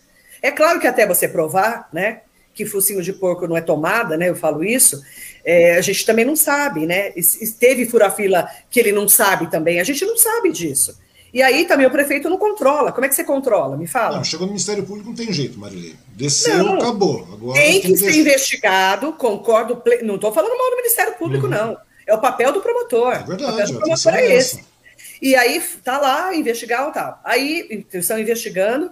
Só que a saída do Henrique Naufel, é, no meio da pandemia, que a gente estava num momento difícil da pandemia, atrapalha a administração. Entendeu? Sim, é verdade. É e, e, assim, você sabe, Mogi é o grande polo de atendimento da Covid-19, porque o Hospital Municipal de Bras Cubas, né, o, o, Hospital de Mogi, que é o Bras Cubas, ele virou Covid desde o primeiro momento com o Marcos Melo, com esse prefeito Marcos Melo e ele virou ali uma referência. Teve o hospital de campanha em Mogi também, durante uhum. um, um, tempo, Sim. mas tem o Luzia de Pinho Melo, a Santa Casa, o doutor Arnaldo Peso de Cavalcante em Jundiapeba, e, e, essa estrutura ajudou muito a região do Alto Tietê. Sim, é verdade. Você sabe é verdade, disso, é verdade, né? é verdade. Até porque o HC de Suzano, o Hospital Auxiliar, o HC, o Hospital das Clínicas de Suzano, depois que foi atender Covid, né? Então, a gente teve tempo. que ter esse apoio, né? E, e, eu falo que Mogi é. Isso, impactou, isso, isso impactou muito, querendo ou não, impactou bastante a administração do, do, do Caio. A grande verdade é essa. É, atrapalha que... a administração, né? A grande então, verdade é essa, acabou impactando. Ele está começando agora, uma equipe nova, né? E aí as pessoas falam: ah, você tem que ter paciência e deixar ele entender a máquina, conhecer a máquina no meio de uma pandemia, né? Então, eu, eu penso que hoje ele esteja é, começando a, a, reestruturar ali o dia a dia, estruturar o dia a dia uhum. com o secretariado novo, porque todo mundo é novo ali, né? E, e é uma administração nova, né, Wang? Não tem jeito, é, tudo mudou. É, querendo, gente, querendo ou não, uma oxigenada. Querendo é. ou não, uma oxigenada que acontece na política mundial. É. A grande verdade é essa, não tem jeito. E, seja... e é importante a alternância do poder. É verdade. A gente tem que entender que é uma democracia. E o voto, quem decide é o cidadão. E a gente tem que realmente é, fazer com que a democracia seja sólida em todos os lugares. Né? A população escolheu o Caio Cunha e ele é o prefeito da cidade. E ele está se adaptando ali com a equipe nova dele. Ele é um prefeito novo, ele tem 42 anos de idade. Verdade. E tem muito, né, tem muito para fazer ainda. Nós estamos há seis meses do governo, né? Uhum. Claro que existe, né, existem forças aí que eram é, de, do outro grupo que, óbvio, né, que são da oposição hoje, não na Câmara, né? Na Câmara uhum. tem tem uma oposição, mas não é aquela oposição ferrenha, mesmo porque é, a gente sabe que são só seis meses de mandato, né? né, Wang? Você sabe como é que sei, funciona? Sei como é que funciona, é. obviamente. Mas é aquela coisa, né? É, chegando mais aqui, deixa eu só voltar aqui antes, para senão tô, tô com comentário faz um tempão aqui do Maestro Santa Marina, você lembra dele? Nossa, o Maestro foi meu chefe no Diário então, de Suzano. Pois é, grande jornalista Maestro... Marilei Schiavi, o papo está muito Nossa. interessante. Eu tô olhando para a cara do, do, cara, do Maestro que faz um tempão, eu falei, vamos chamar o Maestro. O maestro Onde ele está? Ele estava na Folha uma época, né? Sim, sim. Agora o maestro está dando um tempinho. Eu até chamei o maestro para conversar, tá? estou resolvendo uns, probleminhas aí. Está convidado para vir no meu programa, maestro. Maestro é uma excelente pessoa. Maestro Adoro. É uma pessoa espetacular. Adoro. Sem palavras. Adoro. O outro também que estava junto era o Rogério, Rogério Lopes, também. Se lembra dele, né? Lá do Mogi News. Claro, o Rogério foi meu chefe também no Mogi News. Exatamente. E me conta uma coisa, Marli, agora saindo um pouco da, da esfera, das esferas municipais, como é que você vê a política nacional? Como é que você avalia 2022 agora? A gente está vendo, amanhã você vai conversar com o Boulos, amanhã o Boulos está aqui, a gente está vendo, tá, tá vendo uma movimentação tal, tudo é. mais. Boulos é, se juntando com o Haddad para deputado e não sei mais o que, governador, aquela coisa toda que a gente está sabendo que está rolando assim. Como é que você vê o cenário para 2022 agora? Você vê Lula elegível, tudo mais, Ciro batendo boca. Como é que você vê é, é, é essa política nesse, nesse, no próximo ano, para 2022, com essa eleição acirradíssima, vai ser uma, sabe, aquela coisa polêmica, vai ser aquela coisa extremamente polarizada. E como é que você vê também, Marilei, a condução é, é, é, do governo federal nesse período de pandemia, desde a sua, desde 2019 para cá, vai nós beirando já os 500 mil óbitos, tudo mais né, oficiais, né, tudo mais. Como é que você está vendo no contexto geral? Como é que você avalia esse cenário Olha, político atualmente e para 2022? Eu já vou até falar que eu votei no Bolsonaro, hum. tá? Eu votei no Bolsonaro. O pessoal não falar que eu sou anti-Bolsonaro, porque eu não sou. Uhum. E também não sou anti-PT também, mas não, não, votei no Lula e nem no Haddad no segundo turno da última eleição. Eu votei no Dória em São Paulo, tá? Então, todas as críticas que eu faço são baseadas no dia a dia mesmo do que a gente acompanha, não, jornalisticamente. O, é, o problema né? não é votar, o problema é ver que o negócio está funcionando então, cobra. Mas eu estou falando, né? porque às é vezes a pessoa fala assim, nossa, você fica falando mal do Bolsonaro. Eu não estou falando mal do Bolsonaro, eu votei nele. Isso foi eleito, só que, só que, né? É, essa, essa política, né, que ele, você vê, a Organização Mundial da Saúde fala uma coisa, né, os especialistas falam outra e ele fala outra. Né? Então, então, vamos lá, cloroquina, né? essa coisa de eh, levantar a bola da cloroquina. Né? O médico que tem que saber se a cloroquina é boa ou não, não é o presidente da República. né? É. Então, assim, e aí o Dória também, com a coisa da vacina, politizou a vacina, né? Através ali de toda a estrutura do. que teve o seu mérito, tá? O Dória teve seu mérito na vacinação. Sim, claro que teve. Mas, Mas foi o start vacinal, né? A grande verdade é foi. é se não fosse o Dória, não sei o seria. O Butantan realmente é, é, montou toda uma estrutura né, para a Coronavac. Mas, mas o Bolsonaro tinha que ter comprado a vacina no momento correto, também não quis comprar a vacina. Então já éramos para estar imunizados. Então, essa briga política da Covid-19 atrapalhou muito né, a nossa vacinação, o momento em que o Brasil começou a ter. Gente, a gente está com quase 500 mil mortos nesse país. Isso é muita gente, né? E aí, aí, por exemplo, o presidente vai lá e faz, faz uma fake news, que na verdade tinha um auditor que colocou no Tribunal de Contas da União, lá no site, informações de que cerca de 50% dos óbitos não foram não foram de Covid, né? Então, é, e esse auditor está sendo investigado, inclusive afastado. Sim. E aí fala, vamos tirar a máscara da população, pois né? É. Tem especialistas que falam, então eles têm um especialista ontem, o doutor Márcio Matozinho, que está na linha de frente da Covid, que é contra também usar máscara depois da imunização, depois que a pessoa teve o vírus. Mas teria que ter uma linguagem para todo mundo. Não dá para o governador falar uma coisa, o presidente falar outra. E todo mundo ficar batendo cabeça no meio do caminho, entendeu? Porque isso é bater cabeça. E aí, nós vamos lá para vamos a eleição de 2022, né? Teve, na realidade, nós não tivemos o norte, né? O governo federal não deu o norte, todo mundo. Porque, na realidade, seria o seguinte: o governo federal, estados e municípios, numa única conversa. Não é verdade, Marilei? Tudo bem. A cloroquina, não sei mais o que tal. No início da pandemia ninguém sabia nada do vírus e tudo mais. Tudo bem, é válido a tentativa. Depois foi é, é, é, constatado que não funciona, ótimo. Então nós temos o quê? Pô, agora a gente já tem vacina. A grande verdade é essa. Temos uma, nós temos meia dúzia de vacina que circulando no país. Demorou para comprar. Demorou para comprar, ou seja, é e a CPI está mostrando isso acontecendo, né? O que aconteceu. Então, que é outra política também. Não estou falando que não tem que investigar. Mas virou um palco, né? Que você vê. O Renan Calheiros não é nenhuma, né? Nunca foi, nenhuma santidade. Pra você ver que coisa. Exatamente. Um Renan Calheiros, de um Renan Calheiros, para você pra ter. Fazer uma CPI. Para fazer uma CPI. Olha o pé que nós chegamos, né? Ao pé que nós chegamos. Então, é, isso tudo politiza. Então, vamos lá. Vamos para a eleição de 2022. Todo mundo de olho no voto de 2022. É, 30% aproximadamente, vamos, vamos arredondar, 30% aproximadamente é Bolsonaro. 30%, mais ou menos, é Lula, PT e tudo mais. E nós estamos no meio disso, né? Nós que não somos nem Lula nem Bolsonaro, a gente está no meio. Então, 30 mais 30 dá 60. Nós somos os 40% que queremos uma saída para o país, né? Quem é essa saída para o país? Né? Não é Ciro Gomes? Não sei. É Dória? Não sei. É, esse é o ponto. A gente vai ter uma eleição ano que vem que vai ser uma eleição muito difícil para a presidência da República, mesmo porque o Luciano Huck já foi para os domingos, né? Lá uhum. substituiu o Faustão, a gente sabe que ele não está mais no jogo. Quem vai estar tá, é, nessa disputa, entendeu? Como é que vai estar tá o Ciro, o João Dória e os outros partidos? A gente ainda não sabe, mas vai ser uma eleição dura, nós sabemos disso. Ok, ok. E São Paulo? Vamos para o governo do estado de São Paulo. PSDB, 30 anos no comando da, da, do estado né? Bastante desgastado o PSDB, você sabe disso. Sim, é óbvio. Mas o Rodrigo Garcia saiu do DEM e foi para o PSDB. Né? Tá tentando se é, coligar ali, já pegou o apoio do PL, que é um partido forte, a gente sabe disso. Aí a gente tem o Guilherme Boulos que vem para cá amanhã, pessoal, que quase venceu a eleição em São Paulo. Sim, sim. Do sim. Bruno, Co, do Bruno Covas, né? Que infelizmente faleceu. Mas o Boulos foi muito bem. Ele vem para a região amanhã, inclusive eu vou entrevistá-lo. E aí, vamos lá, Boulos. Aí nós temos o PT, certo? Aí nós temos Paulo Scaff, né? Que está aí nessa, nesse momento aí de MDB, vai. Estão falando que ele pode ir para o PSD ou para o Democratas. De, como que vai decisão, ser? Né? Não se sabe ainda com relação a isso. Né?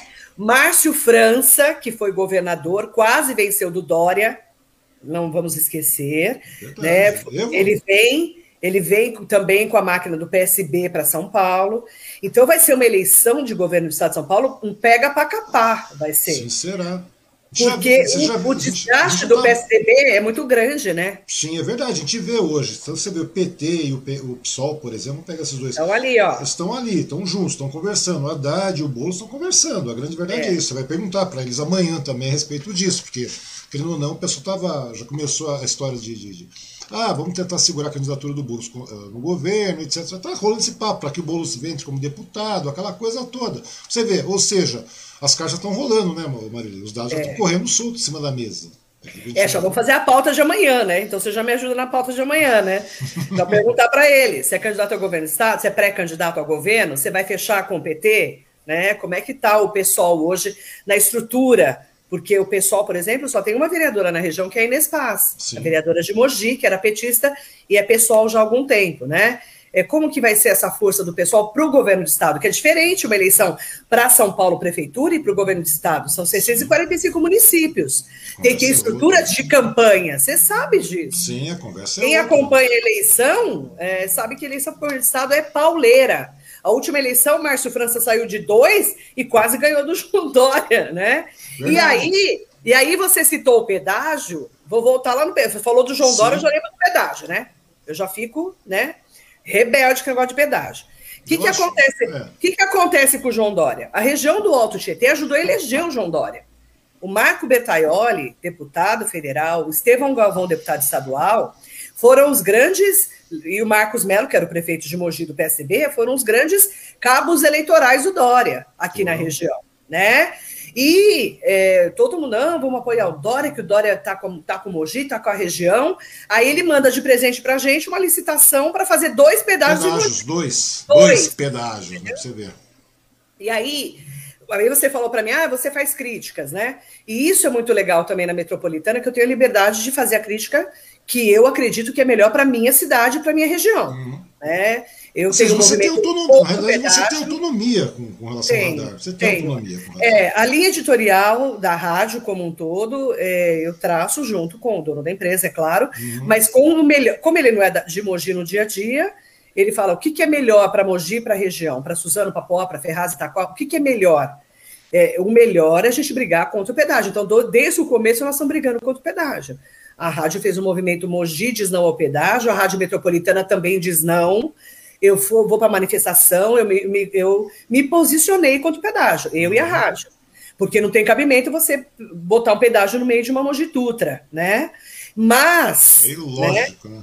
A Mogi Bertioga também vai prejudicar a gente. A Dutra claro vai prejudicar. Vai, vai prejudicar e muito. Mas... Daí o pessoal falou, comecei alguns políticos aí, eles falaram, não, mas não tem nada contra colocar um pedágio aí tal na, na Mogi Bertioga, porque em contrapartida nós vamos ter alguns ganhos. Quais ganhos? Então, se fosse duplicar, o que, que não vai acontecer. Não vai duplicar. Não vai. Não tem, não tem Justificaria, justificaria. Mas quem fez a Mogi Dutra e a Mogi Bertiogas foi seu Valdemar Costa Filho, saudoso Valdemar, né? Então, com dinheiro de Mogi. Depois o governo do estado veio para poder fazer, inclusive na Mogi Dutra, você sabe, uhum. eu acompanhei, eu estava lá com o Junge, a administração era do Junge, o Geraldo Alckmin era o governador e fez a duplicação da Mogi Dutra, que foi uma briga que a gente teve também aqui em Mogi. E agora eu falo para você, como que a região do Alto Tietê vai votar no PSDB de novo? Com pedágio na boca do, do sapo aqui. Fala para mim. É verdade. Entendeu? Aí não dá para você eh, defender o governador. Eu, eu. E assim, eu me posiciono, Ang. Eu penso que é o meu papel como cidadã. Eu, eu, além de jornalista, eu sou cidadã mogiana, né? Nasci em Suzano e desde, desde faz cinco anos eu recebi o título de cidadã mogiana, né? Então, e eu sou uma, uma âncora de um programa que representa uma região, eu tenho que me posicionar. As pessoas falam, nossa, a única pessoa que fala mal do governador é você. Eu não estou falando mal, eu estou falando a verdade. A população não sabe, quer verdade. Você abriu um questionamento e ponto. A grande verdade é essa. Vamos colocar em pauta isso aí. Tem, tem que ser pautado, né? Exatamente. Quem está chegando mais aqui, o delírio do PT. Mas não é importante ter uma concessão no Mogi Bertioga. Talvez, logo, talvez seria, seria importante um pedágio lá. Se duplicar, ok. É, Se é não tá... duplicar, não adianta. Pois é, eu conversei com alguns, eles falaram, não, mas aí em contrapartida nós vamos ter ganhos, tudo bem, mas quais ganhos? De, de, ah, eles ah, mandaram meia dúzia de viadutos. Ah, detalhe, né? Hoje, eu até falei na rádio hoje. Não vejo, não durante, consigo ver ganhos, a grande verdade é essa. Se durante o radar. Tudo bem, mas não tem. A prefeitura está com uma liminar que conseguiu parar a licitação. O Mário Betti conseguiu uma liminar, através também, uhum. dizendo o seguinte: é, um pedágio em Mogi vai prejudicar totalmente a cidade, ok. Mas o mais importante para quem não acompanha, como eu, o dia a dia, é eles vão sair da Mogi Dutra com pedágio, ok? okay? Eles vão pegar a perimetral de Mogi das Cruzes, que passa por dentro de Brás Cubas até chegar na Mogi Bertioga. Essas vias são municipais. O governo do estado não pode vir aqui e falar: essa rua é minha. A, a perimetral é de Mogi, ele não pode vir tomar conta da nossa perimetral. É isso que o governo do estado não pode, a gente não pode engolir de jeito nenhum. E a cidade teria que dar o aval para isso. Sabe por quê? Eles vão pe pegar a perimetral de Mogi, quem já passou por Brás Cubas sabe o que eu estou falando, uhum. e, e, vão é, se, é, fechar, fechar a cidade. Aquilo vai virar uma avenida expressa é, de um corredor de uma, de uma, entre uma Mogi Dutra e uma Mogi Bertioga. Como é que você se aposta de uma, como é que você se aposta de uma rua que é do município? Pode? Não tem cabimento, não tem né? Isso aí. Não tem, tem lógica, lógica, isso aí. Não tem lógica. Então é, é, é isso. A gente está posicionando contra. O deputado Marco Bertali fez uma fala, deu uma declaração na rádio bem forte em relação à estrada da Volta Fria, que é essa estrada que liga ali a perimetral até Suzano, paralela à SP66 e à Avenida das Orquídeas, tá? É uma via nova, a Volta Fria, que uhum. ali seria para mais caminhões e tudo mais. Sim. E, e, o deputado falou que ele tinha ouvido lá um comentário que só fariam a volta fria se a gente aceitasse o pedágio. Ele falou: Mogi não está à venda. Nós não estamos vendendo a cidade seja, e não vai ter pedágio em Mogi. Ele se posicionou. Né, o prefeito Caio Cunha se posicionou, o deputado Estevão Galvão se posicionou, Márcio Alvino se posicionou, André do Prado, o Rodrigo Gambale, inclusive eu já convidei todos para irem na rádio, os que não se posicionaram na rádio, até para dizerem: nós somos contra o pedágio. A população tem um movimento grande, que é o Pedágio Sim, Não, é liderado pelo Paulo Bocuse, que eu converso muito com ele, que agora, além desses deputados da região, vão pedir para todos os deputados que foram mais votados aqui em Mogi, para que também se juntem a nós. Exatamente. Porque todo mundo vai vir pedir voto aqui, né, Wang? Não, todo mundo veio, pediu voto, né? Todo mundo veio, pediu voto, fez, aconteceu e teve na, nessa última eleição, meio mundo de fora veio para cá, etc., e arrancaram votos para cacete. Um português bem claro foi esse. Então, qual é o seu posicionamento com relação a isso? Eu acho que nada mais é justo que você colocar em pauta isso aí de verdade. Acho que está é simplesmente correta com relação ao seu posicionamento também do pedágio, não. Eu também sou contra, mas vamos lá, né? Vamos chamar os deputados, porque querendo ou não, nós precisamos desse aval, né, Marilene? E falar, nós vamos votar em quem nos apoiar. É isso que a gente tem que fazer aqui na região. Quem é vai apoiar? Como a gente vai conseguir derrubar essa licitação? Porque a audiência que aconteceu em 2019 em Mogi não era esse projeto. Para você ter uma ideia, o diretor da, da Artesp não conseguia explicar o projeto. Ele não entendeu o projeto. Para os jornalistas, eu consegui explicar. É um absurdo, né, Wang? Eu vi isso aí, eu vi isso Fala a verdade. E a gente vai ter que engolir 30 anos de um pedágio de 8, 9 reais para você andar dentro da sua cidade? Pois um é. Um pedágio? Imagina dois. Mas é um é absurdo, é um absurdo. Né? Quanta gente vai ser prejudicada nessa brincadeira toda, né? Muita não, gente. Não toda tem... a cadeia, toda a cadeia produtiva. Todo mundo vai ser Todos nós, todos nós. Eu falei com o Sindicato Rural semana passada, com o Gildo, do Sindicato Rural. Eles, ele falou, Marilei, todos nós. É inadmissível. Inadmissível, inadmissível. inadmissível. Marilene, me conta uma coisa. Você é uma mulher que está sempre antenada, grudada na política regional, e toda a política do município de Mogi, Suzano, todo, todos os municípios que compõem com o Demate aí e tal. E querendo ou não, você é uma voz muito influente aqui na nossa região. A grande verdade é essa, né? Porque você está diariamente debatendo, diariamente está sendo polêmica, diariamente está levantando pauta, questionando tudo mais. Me conta uma coisa, você já foi convidado para disputar uma vaga no Legislativo ou algum outro cargo político aqui? Como é que foi o negócio? Já. E aí, como é que foi? Já, aí, já me convidado para ser candidata a prefeita, vereadora, deputada. Hum. Eu, eu não, não todos os partidos, Todos os partidos ou teve, tem algum stalker? Assim, ah, um o PT stalker. não me convidou. Então, PT, não PT, convidou. Não me, PT nem o pessoal também. Hum. E os outros partidos? Eu, tem, algum, tem algum que é stalker aí que está atrás de você o tempo todo?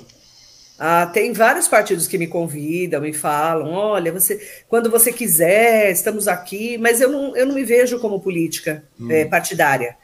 Eu penso que meu papel como jornalista é muito mais importante do que como política, se eu for política, hum. um dia. E também não falo dessa água no beberei, viu, Anderson? Quer dizer, você não, não descarta, você não descarta a possibilidade. Não descarto. Não, não descarto.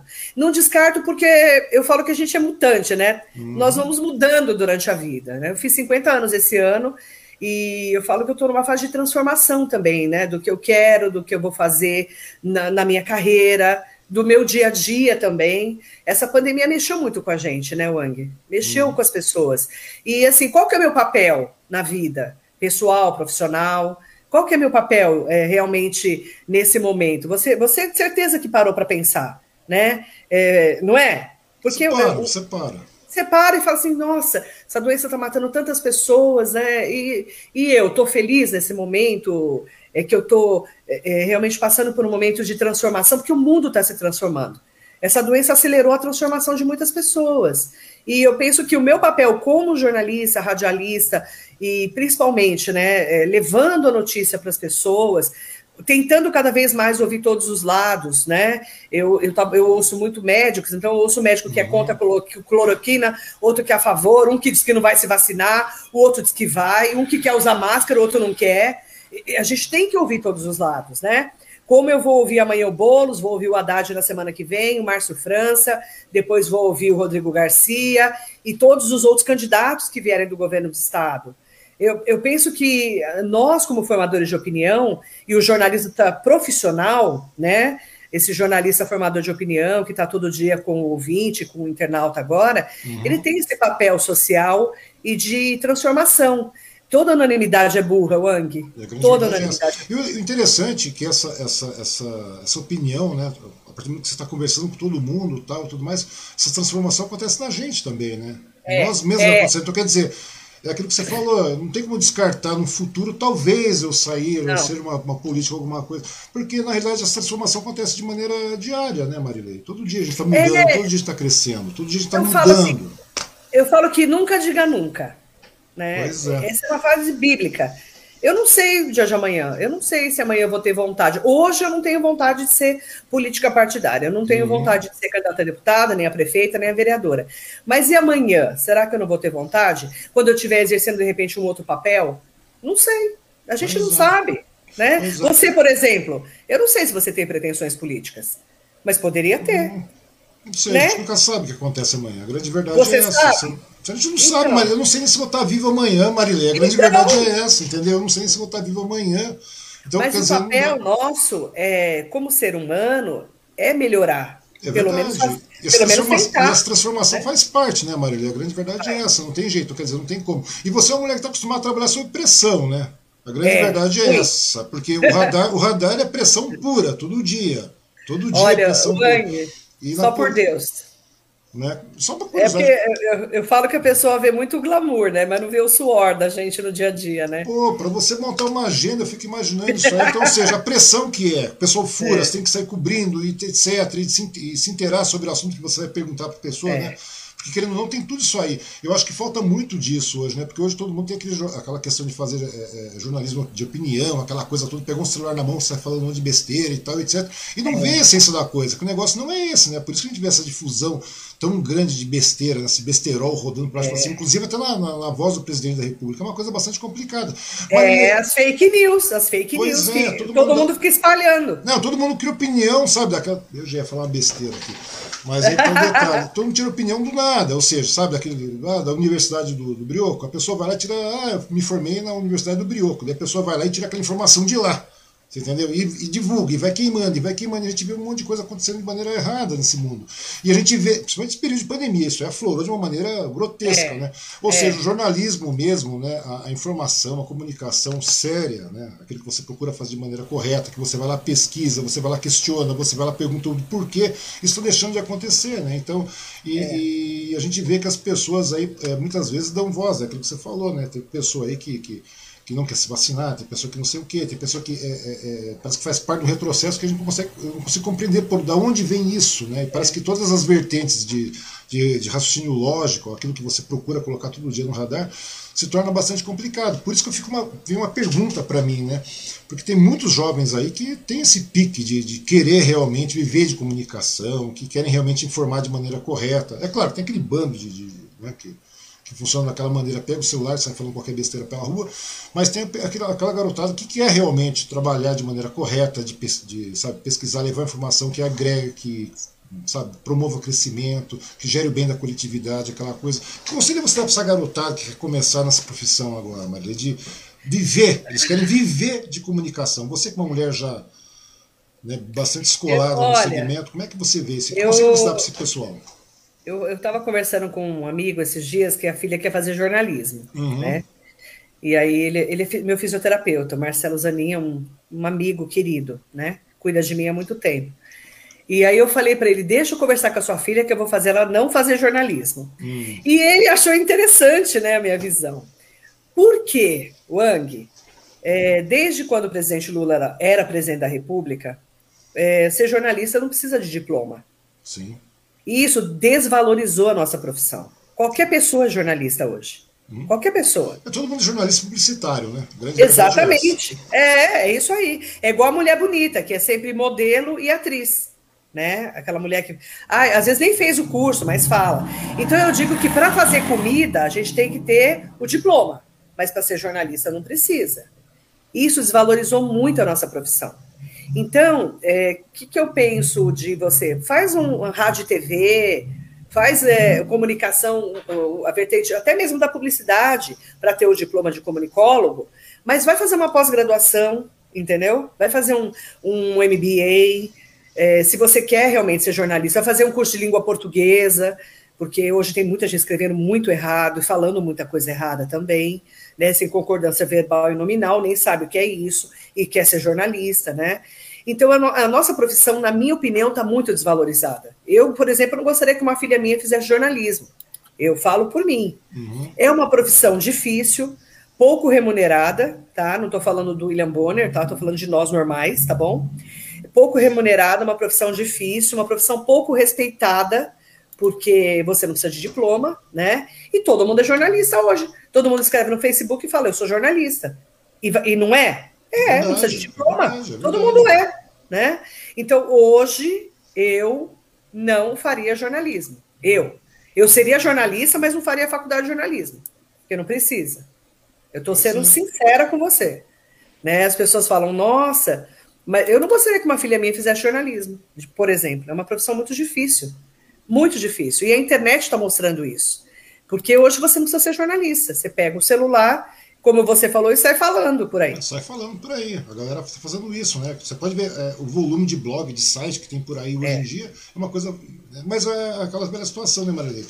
Mas, é uma, mas você trabalhar com uma boa comunicação, a grande verdade é essa, você trabalhar com uma comunicação de qualidade, é, trabalha com a verdade verdadeira, né? aquela velha história que você sempre prezou, é uma coisa satisfatória, né? Você dorme tranquila. É. Né? Você é, pode dormir eu... rica, você pode, mas você dorme satisfeita, né? Você saber que você tem que ouvir todos os lados da questão, que você tem que checar a fonte, né? É, a pessoa manda um link para você que você não pode ficar divulgando porque você não sabe se aquilo é verdade. É, né? Eu recebo muita informação que é notícia errada, é notícia falsa, muita informação, até mesmo das cidades da região. Aí eu mando para as pessoas que são checagem de informação. Essa informação é, é verídica? Olha, não, essa informação saiu numa, no, no, blog de uma pessoa, tal, mas que ela não checou a informação. E você vai, vai falando daquilo como se fosse verdade. É, isso está muito difícil hoje no jornalismo. Muito uhum. difícil, porque todo mundo acha que é dono da razão. E, na é. verdade, não é assim que faz notícia, né? Uhum, é, a grande verdade é essa, porque toda história tem três, né, tem, é, tem três verdades, né, Marília? Tem a sua, tem a minha e tem a verdade investigada, né? Exatamente. Tem três Exatamente. verdades, né? A grande verdade é essa. Quem, quem mais está aqui? O Derlina mandando, mandando uma conversa, que com esse presidente não há. Como é que é? Não há quem saiba quem se, está vivo, se estará vivo amanhã, é verdade. Marilei, com relação à formação do Lula, não seja preconceituosa. Mas tá A bom. formação do Lula?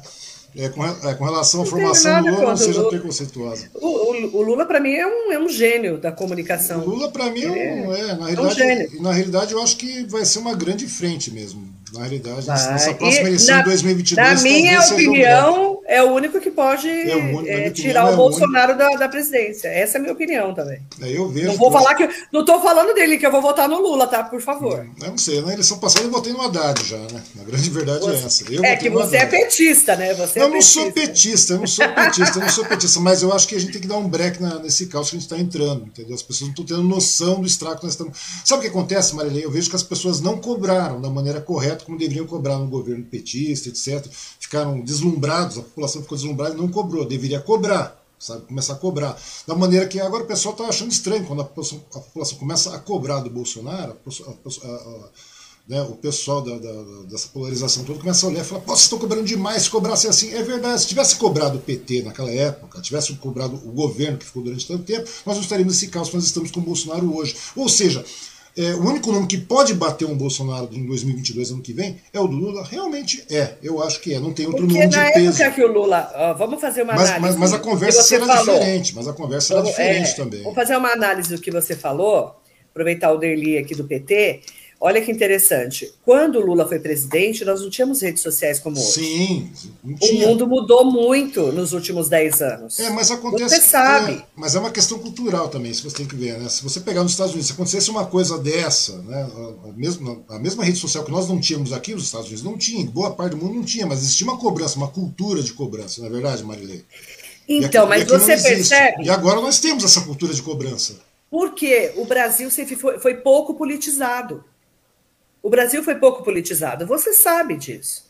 Do Lula para cá, começou um pouco mais, mas as redes sociais começaram a fazer com que as pessoas discutissem política. E não importa se ele é Bolsonaro ou se é Lula, para mim não importa, na minha uhum. opinião. O importante é que o jovem ele tem que entender o que está acontecendo no Brasil. E, e, saber se ele quer esse país ou se ele quer outro país. Se ele quer um mandatário como esse ou se ele quer outro, entendeu? Então, eu ouço muito assim, eu tenho filhos de amigos que falam, que os amigos falam assim, ah, mas é fácil ser, ser socialista com um iPhone na mão, né? Eu ouço muito isso, eu ouço muito isso. Mas, assim, eu não estou falando nem de Bolsonaro, nem de Lula. Eu estou falando que a gente quer um Brasil melhor. Eu só quero um país melhor para viver. A verdade é essa. Então, é entendeu? é cobrar pra... É isso que eu quero. A grande verdade é essa, aquilo que eu falei. A partir do momento que você cobra de maneira coerente, de maneira racional e lógica, entendeu? independente de quem seja, seja Bolsonaro, seja então, Lula, aí a pergunta, qual que é a pergunta, Wang? Tá bom viver no Brasil? É óbvio que não.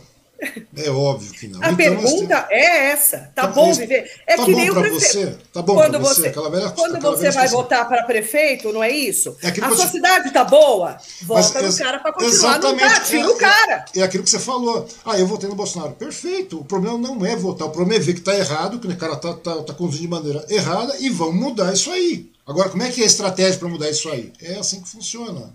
Tem que tá, mudar. Você está feliz? O, o país está bem? É, igual o governo do estado, tá bom o estado de São Paulo, né? Falando em estrutura de uhum. governo, é igual votar na cidade. É ah, o prefeito tá bom? Não, então muda o prefeito. Ah, o prefeito tá bom? Põe o mesmo prefeito, relege o cara.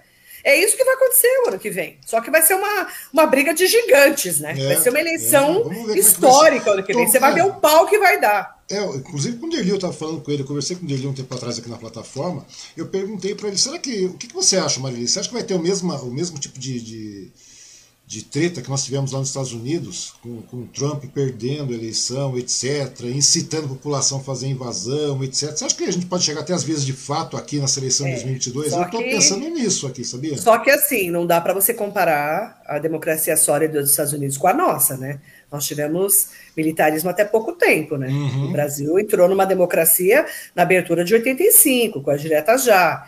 Então, não dá para você falar que nós temos uma democracia sólida, porque o Trump bateu o pé o tempo todo, entrou na justiça e tudo mais, e ele não conseguiu levar né, no tapetão. Né, o Biden foi lá, bancou. Claro que é uma eleição totalmente diferente, é uma eleição indireta, Sim. com delegados. Não dá para comparar a eleição do Brasil com os Estados Unidos.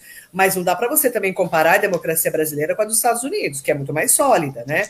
É, é, dá medo? Claro que dá medo. Eu tenho medo, sim. Eu não sei. Sinceramente, eu tenho medo de dar uma, uma merda, como a gente fala, né? É, eu também tô achando. Acho que vai dar uma merda bastante grande, principalmente agora. Você já vê que tem toda uma, uma, uma, uma conversa andando por aí, o pessoal já está montando toda a estrutura com relação a voto, desde voto impresso. Todo dia muda o discurso, a grande verdade é essa. Parece que a gente vive mini golpe todo dia, então fica um negócio estranho. Então a gente começa a ficar meio é, preocupado em 2022, a grande verdade é essa. Então é aquilo que você falou, né? Tá bom, o país não tá legal, então como é que vamos mudar? É que tá o detalhe. Como é que vai ser as vias para essa mudança no que vem, sabe? É uma coisa bastante complicada. Mas vamos tocar. E o voto é a melhor arma do cidadão. É a é. única que a gente tem aqui no Brasil. Tirando os bandidos, né? A única arma que a gente tem, cidadão que paga seus impostos, somos nós. É a única arma, é o voto. É o voto, tá bom, continua, não tá, tira o cara. É isso que acontece. É, é isso que esse é, é, a simplicidade da eleição, entre aspas, simplicidade, né? Porque nós estamos num Brasil gigante, de 8 milhões 511 mil 965 quilômetros quadrados, que o Brasil é continental, é, é gigante. Verdade, gigantesco. Então as pessoas têm que é. começar a ter noção disso aí, né, Marília? E a grande verdade é essa. E começar a olhar um pouco mais. Tomara que nesse período de pandemia aí, que até 2022 não sei como é que vai ficar, as pessoas começam a ter mais solidariedade, mais empatia um pelo outro, né? Que parece que em alguns momentos eu vejo é. que está perdendo, né? Esse, esse pique, né, Marília? Eu, é, o que mais me estressa e me irrita na internet é isso né? As pessoas elas estão intolerantes, elas estão é, brigando, xingando, é, anulando, né? Que eles agora eles falam cancelando, isso, cancelando, cancelando. né? Cancelando esse papo novo aí que a gente nem sabe, né? O da nossa época, cancelando as pessoas. É, e aí, é, vamos lá, uma, eu vou, para um lado e para outro. Uhum. É, tira uma foto com o Bolsonaro, a mulher, é, a atriz é malhada. Tira uma foto com Lula, também é malhada pelos bolsonaristas. Cara, cada um tem o livre-arbítrio de escolher o que é melhor para si. Você não pode mandar no, no, no, gosto do outro e nem na, na, na vontade do outro, é o livre-arbítrio, né? Então as pessoas têm sendo muito intolerantes hoje na internet. Isso é, é péssimo. O que, o que, deve imperar é o bom senso, né, Marília? Aquilo que você falou. Tá bom, tá bom, não tá bom, vamos mudar. Mudar como?